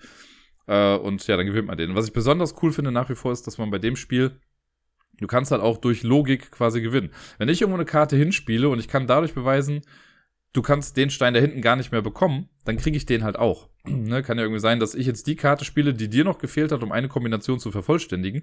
Da ich die gespielt habe, kannst du sie nicht mehr haben, weil es jede Karte nur einmal gibt. Und deswegen gehört mir dieser Stein dann auch. Und das ist mega. So kann man oft Spiele auch noch irgendwie gewinnen, ohne überhaupt aktiv an dem Stein zu ran, oder da dran gewesen zu sein. Die Tatsache, dass man so guckt, dass man auch, also wenn man mit drei Steinen nebeneinander gewinnen kann, ist halt auch spannend. Wenn man schon zwei nebeneinander hat, dann guckt man natürlich bei den beiden Benachbarten dann nochmal irgendwie genauer hin. Ich liebe es total. Es ist so cool. Es ist halt so ein Logikspiel. Natürlich ist auch viel Glück mit dabei und manchmal kriegt man halt einfach nicht die Karte, auf die man wartet. Ist aber auch so ein bisschen hinderlich, weil äh, genau andersrum, wenn ich weiß, okay, du wartest noch auf die blaue 5 und ich habe die auf der Hand, dann behalte ich die halt auf der Hand. Und wenn ich dann sehe, okay, du wartest jetzt auch noch auf die gelbe 3 und die habe ich auch auf der Hand, ja, dann behalte ich die auch auf der Hand oder so. Ne? Oder beziehungsweise will sie ja nicht ausspielen, um dir das zu zeigen, dass ich sie habe, wie auch immer. Ähm, manchmal möchte man sie dann ausspielen, um eben so eine Kombination vielleicht dann, also um zu zeigen, dass es nicht mehr geht oder um dir zu zeigen, haha, du kannst gar nichts mehr da machen. Aber manchmal will man ja Sachen noch irgendwie erstmal noch zurückhalten, weil sie ja vielleicht auch beweisen würden, dass ich was nicht mehr erreichen kann und vielleicht kann ich es ja noch irgendwie anders schaffen. Super geiles Spiel, super smart. Äh, Schottentotten auf Platz Nummer 3. auf Platz Nummer 2 ein Spiel, das ich erst eigentlich fest seit letztem Jahr kenne oder seit vorletztem Jahr, ich bin mir nicht ganz sicher. Man kann es streng genommen auch mit mehr Leuten spielen. Es gibt, glaube ich, auch ein, also in der Version, die ich hier zu Hause habe, das kann man zu zweit oder zu viert spielen. Es gibt jetzt auch Sets, mit denen man das zu dritt spielen kann. Die Rede ist von Unmatched. Unmatched ist dieses Spiel, wo es verschiedenste Kämpferinnen und Kämpfer aus verschiedensten IPs gibt. In meinem Basisspiel, was ich hier habe, habe ich halt zum Beispiel die Medusa, König Artus, Sindbad und noch wen. Ich weiß gerade nicht mehr, wer der letzte ist. äh, Alice, genau. Alice im Wunderland ist es. Die sind alle in einem Set und man sucht sich dann, also jeder sucht sich einen Kämpfer oder eine Kämpferin aus, bekommt dann ein eigenes Deck dafür und äh, eine kleine Miniatur. Man hat ein Board in der Mitte und dann versucht man sich einfach zu bekämpfen. Wer zuerst kein Leben mehr hat, gewinnt dann das Ganze. Und das ist so cool, weil jeder spielt sich irgendwie ein bisschen anders, jeder zu seinen eigenen Stärken und Schwächen und die versucht man gegeneinander zu ballern. Und die haben so ein cooles Line-of-Sight-System. Es ist ja oft bei so Spielen irgendwie, wo es darum geht, wen kann ich jetzt sehen, wen nicht. Da musst du sagen, okay, von der Mitte des Feldes ziehst du eine Linie und wenn die ununterbrochen ist, dann ist das okay. Wenn es durch das Terrain geht, dann ist es eingeschränkt, wie auch immer. Nee, hier nicht. Hier hast du einfach, äh, ist jedes Feld ein Kreis und dieser Kreis hat eine Hintergrundfarbe. Und wenn mein Kreis die gleiche Hintergrundfarbe hat wie deiner, dann sehen wir uns Manche Felder gehören zu, oder genau, manche Kreise gehören zu mehreren Bereichen, die haben dann auch mehr Farben drin, zählen aber für jeden halt dann dazu. Das heißt, wenn mein Hintergrund braun ist und ich sehe deinen, egal wie groß das jetzt auf dem Feld ist, dann sehe ich dich. Easy peasy, ganz einfach. Und die Regeln sind super simpel. Ja, was man macht, man hat irgendwie zwei Aktionen, wenn man dran ist. Es gibt drei Möglichkeiten. Kannst dich entweder bewegen, kannst eine Scheme-Karte spielen oder kannst halt angreifen. So, das sind die Sachen. Und dann versuchst du dich halt auf die Rübe zu hauen. Und in jeder Konstellation macht es irgendwie Spaß. Es gibt Charaktere, die machen mehr Spaß als andere äh, oder beziehungsweise spielen sich flüssiger als andere. Die andere muss man vielleicht erstmal ein bisschen mehr verstehen. Es gibt ein super geiles Tabletop-Simulator-Modul davon wo man auch die Cobble und Fog Erweiterung noch mit drin hat. Das ist ja auch eine, die ich gerne da mal haben möchte. Ähm, wo man dann noch hier die ganzen, ähm, ja, Penny Dreadful Charaktere, wollte ich schon sagen, drin hat. Also Sherlock Holmes, Dracula, äh, der unsichtbare Mann und äh, Jacqueline Hyde hat man dann noch damit drin. Und auch das Set ist super. Es gibt jetzt noch wie dieses das Grundset, davon gibt es eine zweite Ausgabe mit irgendwie der Bloody Mary auch noch drin, was auch super cool ist. Äh, es gibt dann Einzelsets mit Bruce Lee. Das ist, glaube ich, das einzige Set. Und nee, Bruce Lee und Deadpool sind so Einzelsets, wo nur diese jeweilige Figur dann drin ist. Dann gibt es äh, so Doppelsets mit zum Beispiel Robin Hood und Bigfoot. Es gibt auch die Jurassic Park Sets, wo du dann irgendwie InGen und die Raptoren hast oder T-Rex und die Stadler und wie sie alle heißen. Ähm, ich weiß gar nicht, was noch gab. Und dann ist neuerdings halt draußen die ganzen Marvel-Sets gekommen. Da gibt's vier Stück, die jetzt dieses Jahr irgendwie rauskommen werden. Zwei davon habe ich jetzt schon in freier Wildbahn gesehen. Die sind leider für mich, finde ich, ein bisschen teuer, weil da sind halt immer drei Kämpfer innen drin, äh, anstelle von vier oder zwei. Kosten aber mehr als die Sets, in denen vier drin sind, weil man eben für die Lizenz halt mitbezahlt. Ähm, ich habe schon Bock, die irgendwann mal zu spielen, aber gerade sind sie mir einfach noch ein bisschen zu teuer. Das heißt, irgendwann werde ich sie mal äh, mir dann mal angucken oder vielleicht kann man sie im Tabletop Simulator mal spielen, damit ich mal so ein bisschen vom Spielgefühl mitbekomme. Und es funktioniert egal, wen man gegeneinander stellt. Jeder hat die gleiche Chance zu gewinnen. Für manche ist es vielleicht ein bisschen offensichtlicher, wie man gewinnt. Bei manchen muss man so ein bisschen rumtricksen.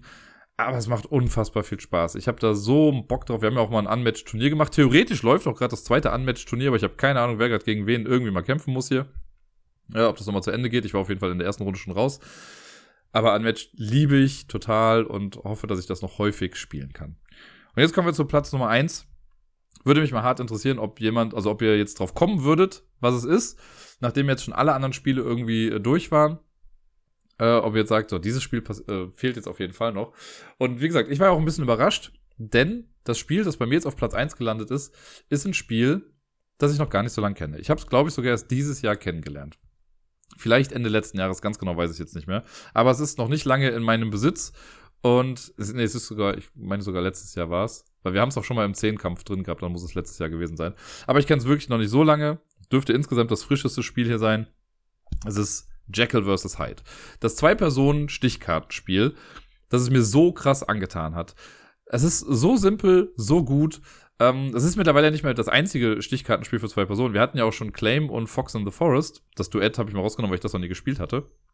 Das sind auch äh, Stichkartenspiele für zwei. Aber das hier, das hat meine Erwartungen sowas von übertroffen. Ich habe es irgendwie mal gesehen und fand schon von der Aufmachung her ganz cool. Und so die Idee, ich mag ja auch Jekyll vs. Hyde an sich, also Jekyll und Hyde, das Thema und die Geschichte, die gefällt mir super gut. Das ist ja auch so die Grundlage, auf der der Hulk basiert und so. Mega gut. Und hier haben wir halt ein Spiel, wo wir im Prinzip spielerisch das gleiche machen, aber wir haben halt unterschiedliche Ziele. Ne, ich, also wenn man Jekyll ist, dann möchte ich, dass alles im Gleichgewicht ist im Prinzip. Und ich möchte nicht verrückt werden. Und wenn man auf der Hyde-Seite ist, dann möchte man das größte Ungleichgewicht haben. Und das wird hier repräsentiert durch die ja, Stiche, die man gewinnt. Wenn am Ende, also für Hyde oder für Jekyll ist es am besten, wenn eine Runde ausgeht mit 5-5. Es werden 10 Stiche gespielt. Wenn du 5 gewinnst und ich gewinne 5, ist alles super. Hyde möchte einfach nur, dass eine Seite krass gewinnt. Es ist jetzt egal, ob er alle gewinnt oder alle verliert.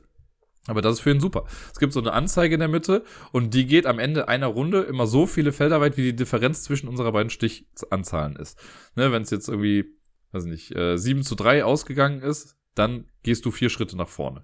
Und wenn dieser Marker irgendwann auf dem zehnten Feld ist, dann hat Hyde gewonnen.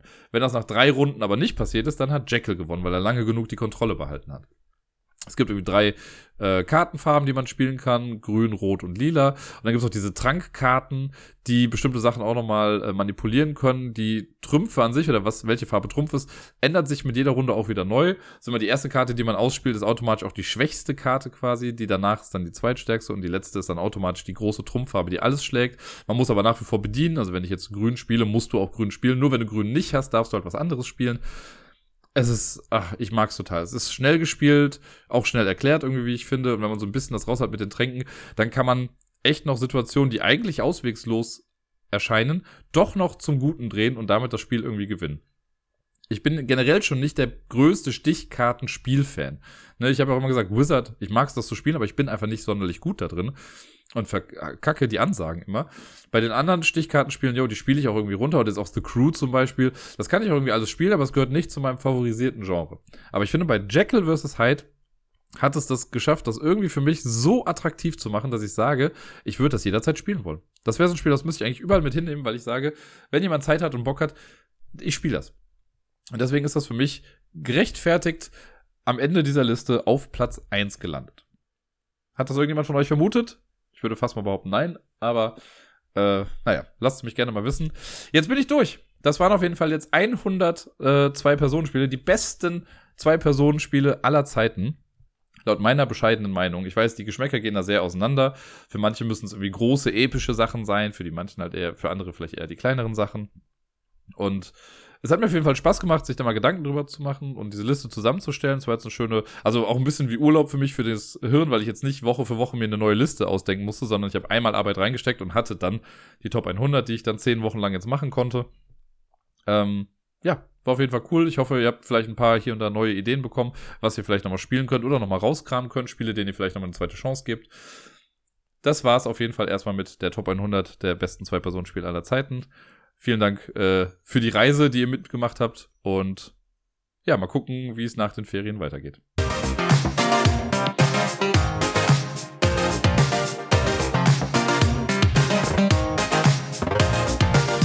Und sonst so. Letzte Woche ist dann doch auch einiges passiert, über das ich gerne hier noch ein bisschen berichten möchte, bevor es dann in den wohlverdienten Sommerbreak geht. Ich habe am Montag letzte Woche noch das Quiz gemacht, nachdem ja davor die Woche sich beschwert wurde, dass alles so schwierig ist, habe ich es dann gefühlt ein bisschen einfacher gemacht. Auch das war für viele dann doch nicht so einfach, aber auf jeden Fall einfach her. Äh, was mich aber am meisten gefreut hat bei dem Quiz ist, dass Sebi und Bayer mal wieder mit dabei waren. Die haben jetzt auch wieder länger Pause gemacht, äh, aufgrund von Corona und hast du nicht gesehen. Aber waren jetzt mit dabei. Und Jenny kam auch mit dazu. Und äh, so war Isle of Lamp quasi mal halbwegs voll besetzt mit vier Personen. Das war echt schon ganz gut. Sind auf dem zweiten Platz gelandet. Es gab doch noch ein Team, das, äh, das noch ein bisschen mehr wusste. Aber ja, sehr cool. Jetzt habe ich mal, äh, also bin ich froh, dass ich jetzt mal eine Woche Pause habe. Ich habe es jetzt drei Wochen in Folge gemacht und äh, diese Woche habe ich dann gesagt, nee, also hat auch nicht mehr gepasst, weil Gerda dann Chor hat und auf Miepel aufpasst. Ich mache es jetzt dann quasi wieder nächste Woche und vielleicht mache ich es in den Ferien noch ein paar Mal häufiger, je nachdem. Also wenn Gerda da, ich glaube, die hat auch Sommerpause im Chor und dann kann ich es ja wieder ein bisschen häufiger machen und für das Geld ist es halt schon echt ganz gut. Ähm, und ja, freut mich dann. Ähm, ja, ansonsten habe ich dann ja noch, das hatte ich auch, glaube ich, schon erzählt, ich habe am Montag und am Dienstag letzte Woche dann noch meine Kinderschutzfortbildung gehabt. Die letzten beiden Module waren das dann. Und ja, es, äh, also es gab ja keinen Test am Ende. Das heißt, ich bin jetzt auf jeden Fall Fachkraft im Kinderschutz. Ich habe mein Zertifikat bekommen. Das hat mich sehr gefreut. Und ja, die letzten zwei Tage waren auf jeden Fall noch echt ganz gut.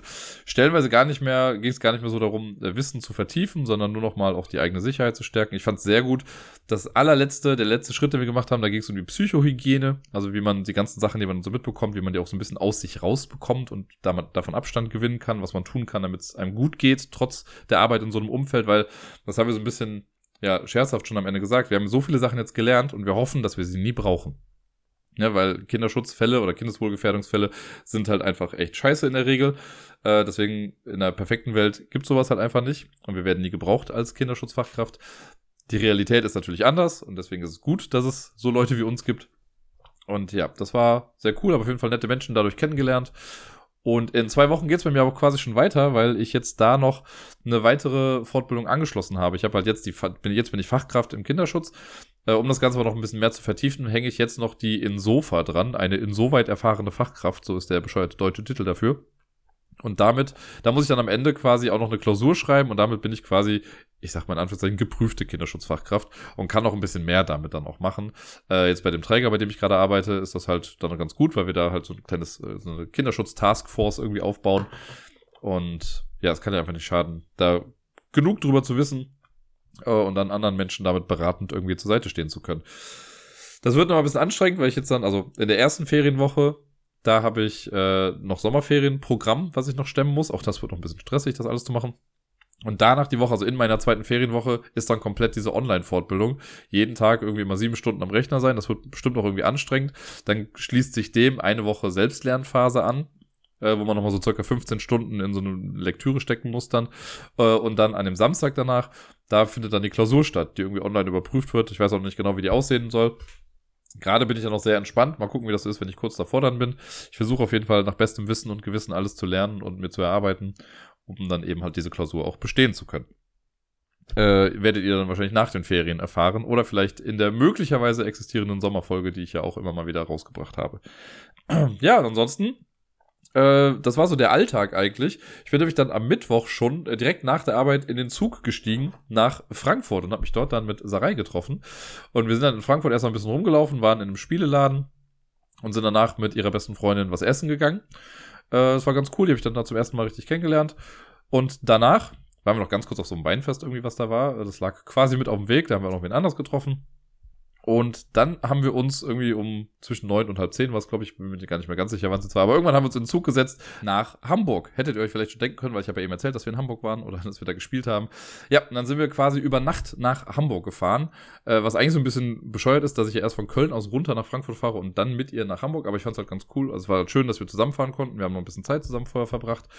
Äh, und ursprünglich hatten wir eigentlich auch die Idee, dass wir mit so einem äh, Nachtschlafwagen irgendwie fahren und uns dann eine Nacht in einem Hotel oder so sparen äh, und da dann schon ankommen. Das war leider schon alles ausgebucht, deswegen sind wir einfach mit einem normalen ICE gefahren und haben dann die erste Nacht noch äh, bei einer anderen Freundin von Sarai gepennt. Und am nächsten Morgen sind wir dann erstmal losgetigert und haben uns die Banksy-Ausstellung angeguckt in Hamburg, die da gerade war. Das haben wir noch irgendwie kurz vorher festgestellt, dass die da gerade residiert. Und ich liebe ja Street Art. Wir haben auch sehr viel Street Art an sich uns in Hamburg angeguckt. Äh, die Ausstellung von Banksy war aber mega cool. Ich würde jedem empfehlen, sich die anzugucken. Nicht nur Leute, die jetzt sagen, sie mögen Street Art und finden Banksy ganz cool, aber auch so generell. Da steckt halt auch eine ganze Menge politisches Interesse hinter bei ihm. Äh, oder halt auch künstlerische Freiheit es ist ja auch nach wie vor nicht wirklich klar, wer es ist. Also nicht nur wirklich, es ist nicht klar, wer das jetzt ist. Es gibt so ein paar Spekulationen. Manche sagen, es ist Person A, Person B. Manche sagen, es ist ein Kollektiv von Leuten, weil da so viele verschiedene Stile mit drin sind. Das ist ja auch so ein bisschen die Ansicht, die ich dazu habe, dass es nicht nur eine Person ist, sondern mehrere Menschen, äh, die sich das alles so ein bisschen aufteilen und alle halt den gleichen, das gleiche Gedankengut aber irgendwie transportieren. Äh, ja, hat sehr viel Spaß gemacht. Es war auch irgendwie lustig, weil da stand, glaube ich, online vorher, ja, man verbringt so anderthalb bis zwei Stunden da drin. Wir waren, glaube ich, drei Stunden in dieser Ausstellung, haben wirklich alles gelesen, uns alles angeguckt. Ähm, mega cool.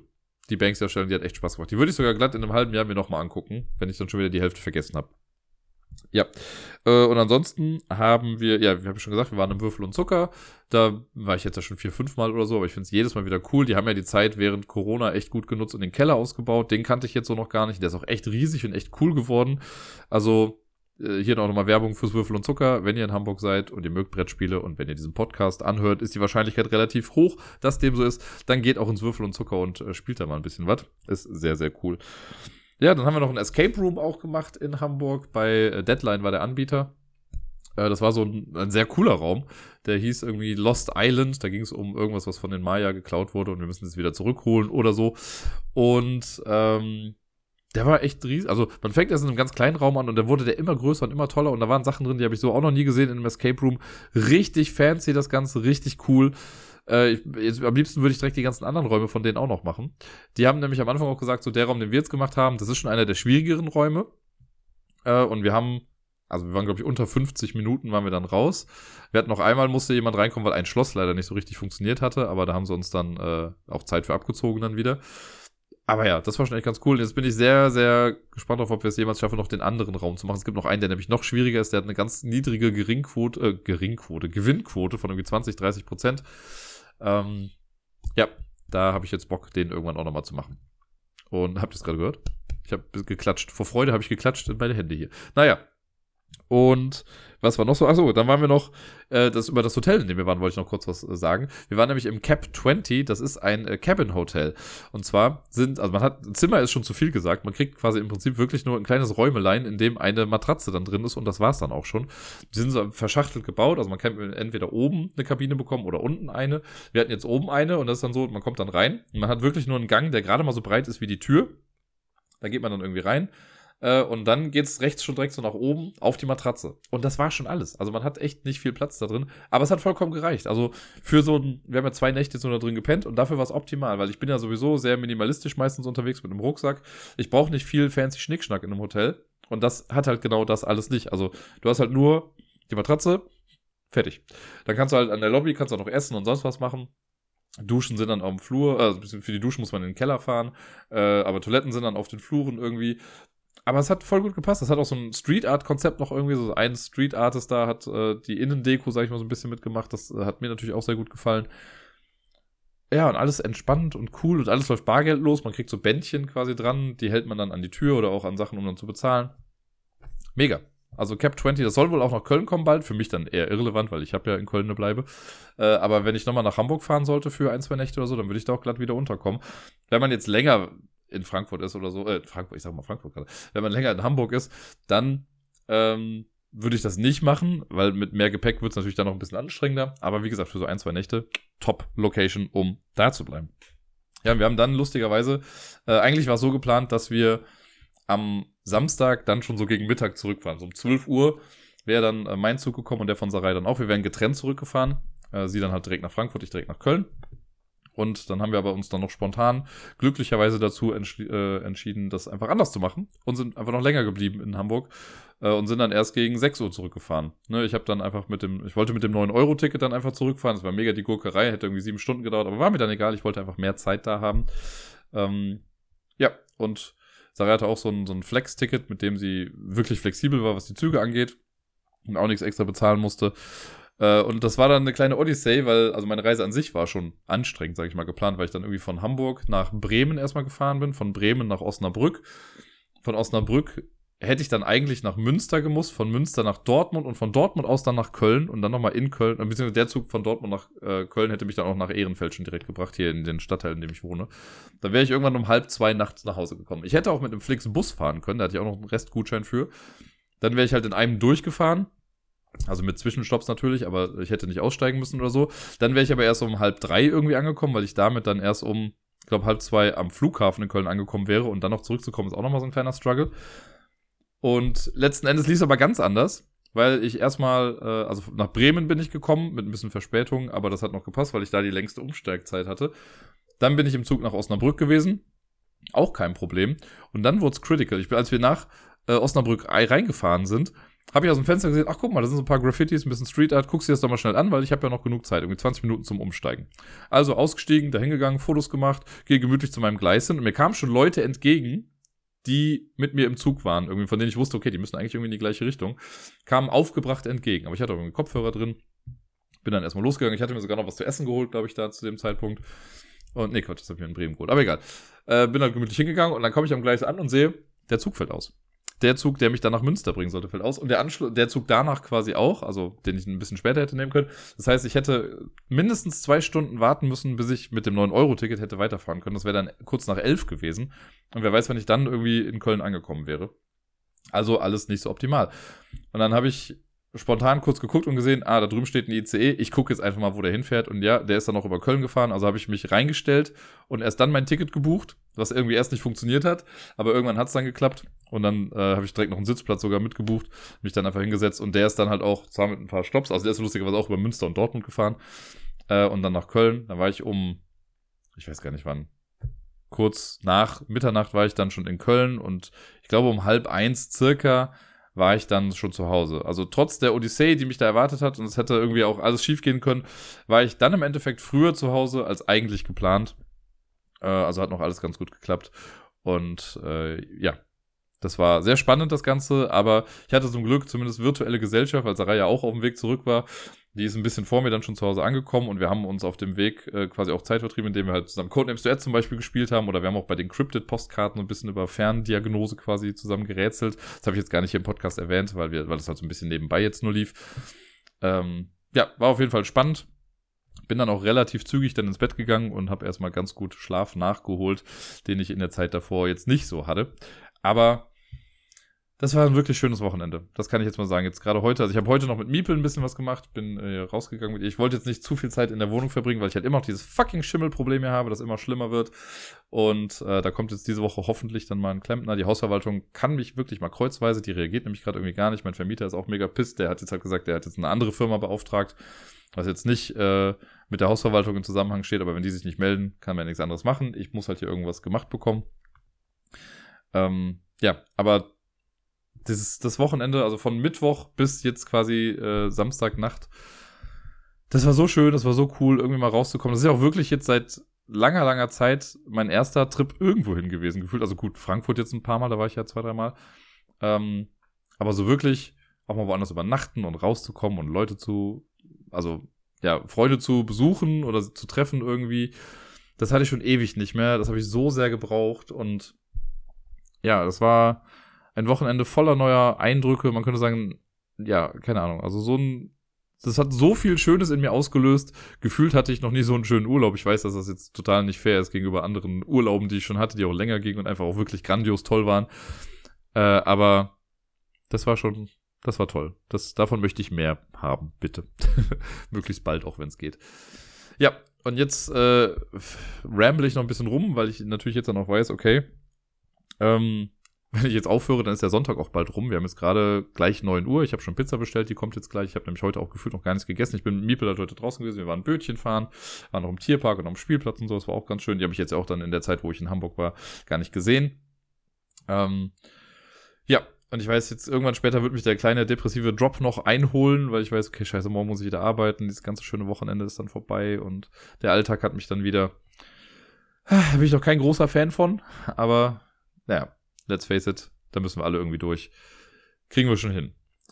Liebe Leute, wie jetzt schon 15 Mal gefühlt angekündigt, das war die letzte Episode vor der Sommerpause. Das heißt, ihr werdet jetzt sech, mindestens sechs Wochen lang nichts Offizielles mehr von mir hören hier, über den Podcast zumindest. Wie gesagt, es kann sein, wenn ich mich dazu hinreißen lasse, vielleicht mache ich eine Sommerfolge oder sowas. Habe ich ja immer mal wieder gemacht. Aber geplant ist es jetzt erstmal nicht dass ich jetzt mal sechs Wochen lang das Podcast-Equipment zur Seite stellen kann und nicht Woche für Woche irgendwie gegen die Wand sprechen muss, was mir an sich ja immer Spaß macht. Ich habe ja voll Bock auf den Podcast und ich rede sehr gerne hier und ich weiß, es gibt Leute, die hören da auch gerne zu, was ihr seid verrückt, let's face it. Ähm, ich bedanke mich äh, bei euch für das Zuhören, für äh, ja, die Aufmerksamkeit im, in der letzten Staffel, so nennen wir es mal jetzt, von der letzten Sommerpause bis jetzt. Da ist ja eine ganze Menge emotional auch bei mir passiert. Da waren viele dabei, die mir viel, viel Halt gegeben haben. Ähm, und ich sag mal, das ganze Drama, was so in der ersten Staffelhälfte passiert ist, das ist auf jeden Fall, ja, quasi vergessen, würde ich sagen, weil die zweite Hälfte umso schöner war. Äh, aus vielen, vielen verschiedenen Gründen. Und ja, danke, dass ihr Teil des Ganzen irgendwie wart oder einfach nur zugehört habt. Und ich freue mich immer, wenn ich in Kontakt stehe mit den Menschen, die hier so zuhören. Äh, wenn es weitergeht mit dem Podcast, steht ja auch schon bald das Community-Treffen an im September. Da habe ich schon mega Bock zu. Ich kann mir vorstellen, dass das sehr, sehr lustig wird. Sehr chaotisch, aber auch sehr cool. Äh, endlich mal noch mehr Gesichter zu den einzelnen Namen zu bekommen. Da, äh, ja, das wird grandios gut. Und deswegen, nicht deswegen, aber jetzt komme ich mal zu einem Punkt, äh, habt schöne Podcast-Ferien vom Ablagestapel, ne, kommt ja aus verschiedensten Bundesländern. Die, die jetzt in NRW sind, die werden jetzt auch irgendwie Ferien haben. Kann aber natürlich auch sein, dass ihr in irgendeinem Berufszweig arbeitet, in dem das total egal ist. Aber ich habe jetzt Ferien, deswegen viel Spaß in der Sommerpause, Leute. Spielt viel, geht nach draußen, genießt die Sonne, sagt Menschen, dass ihr sie gern habt und bleibt gesund. Bis dann.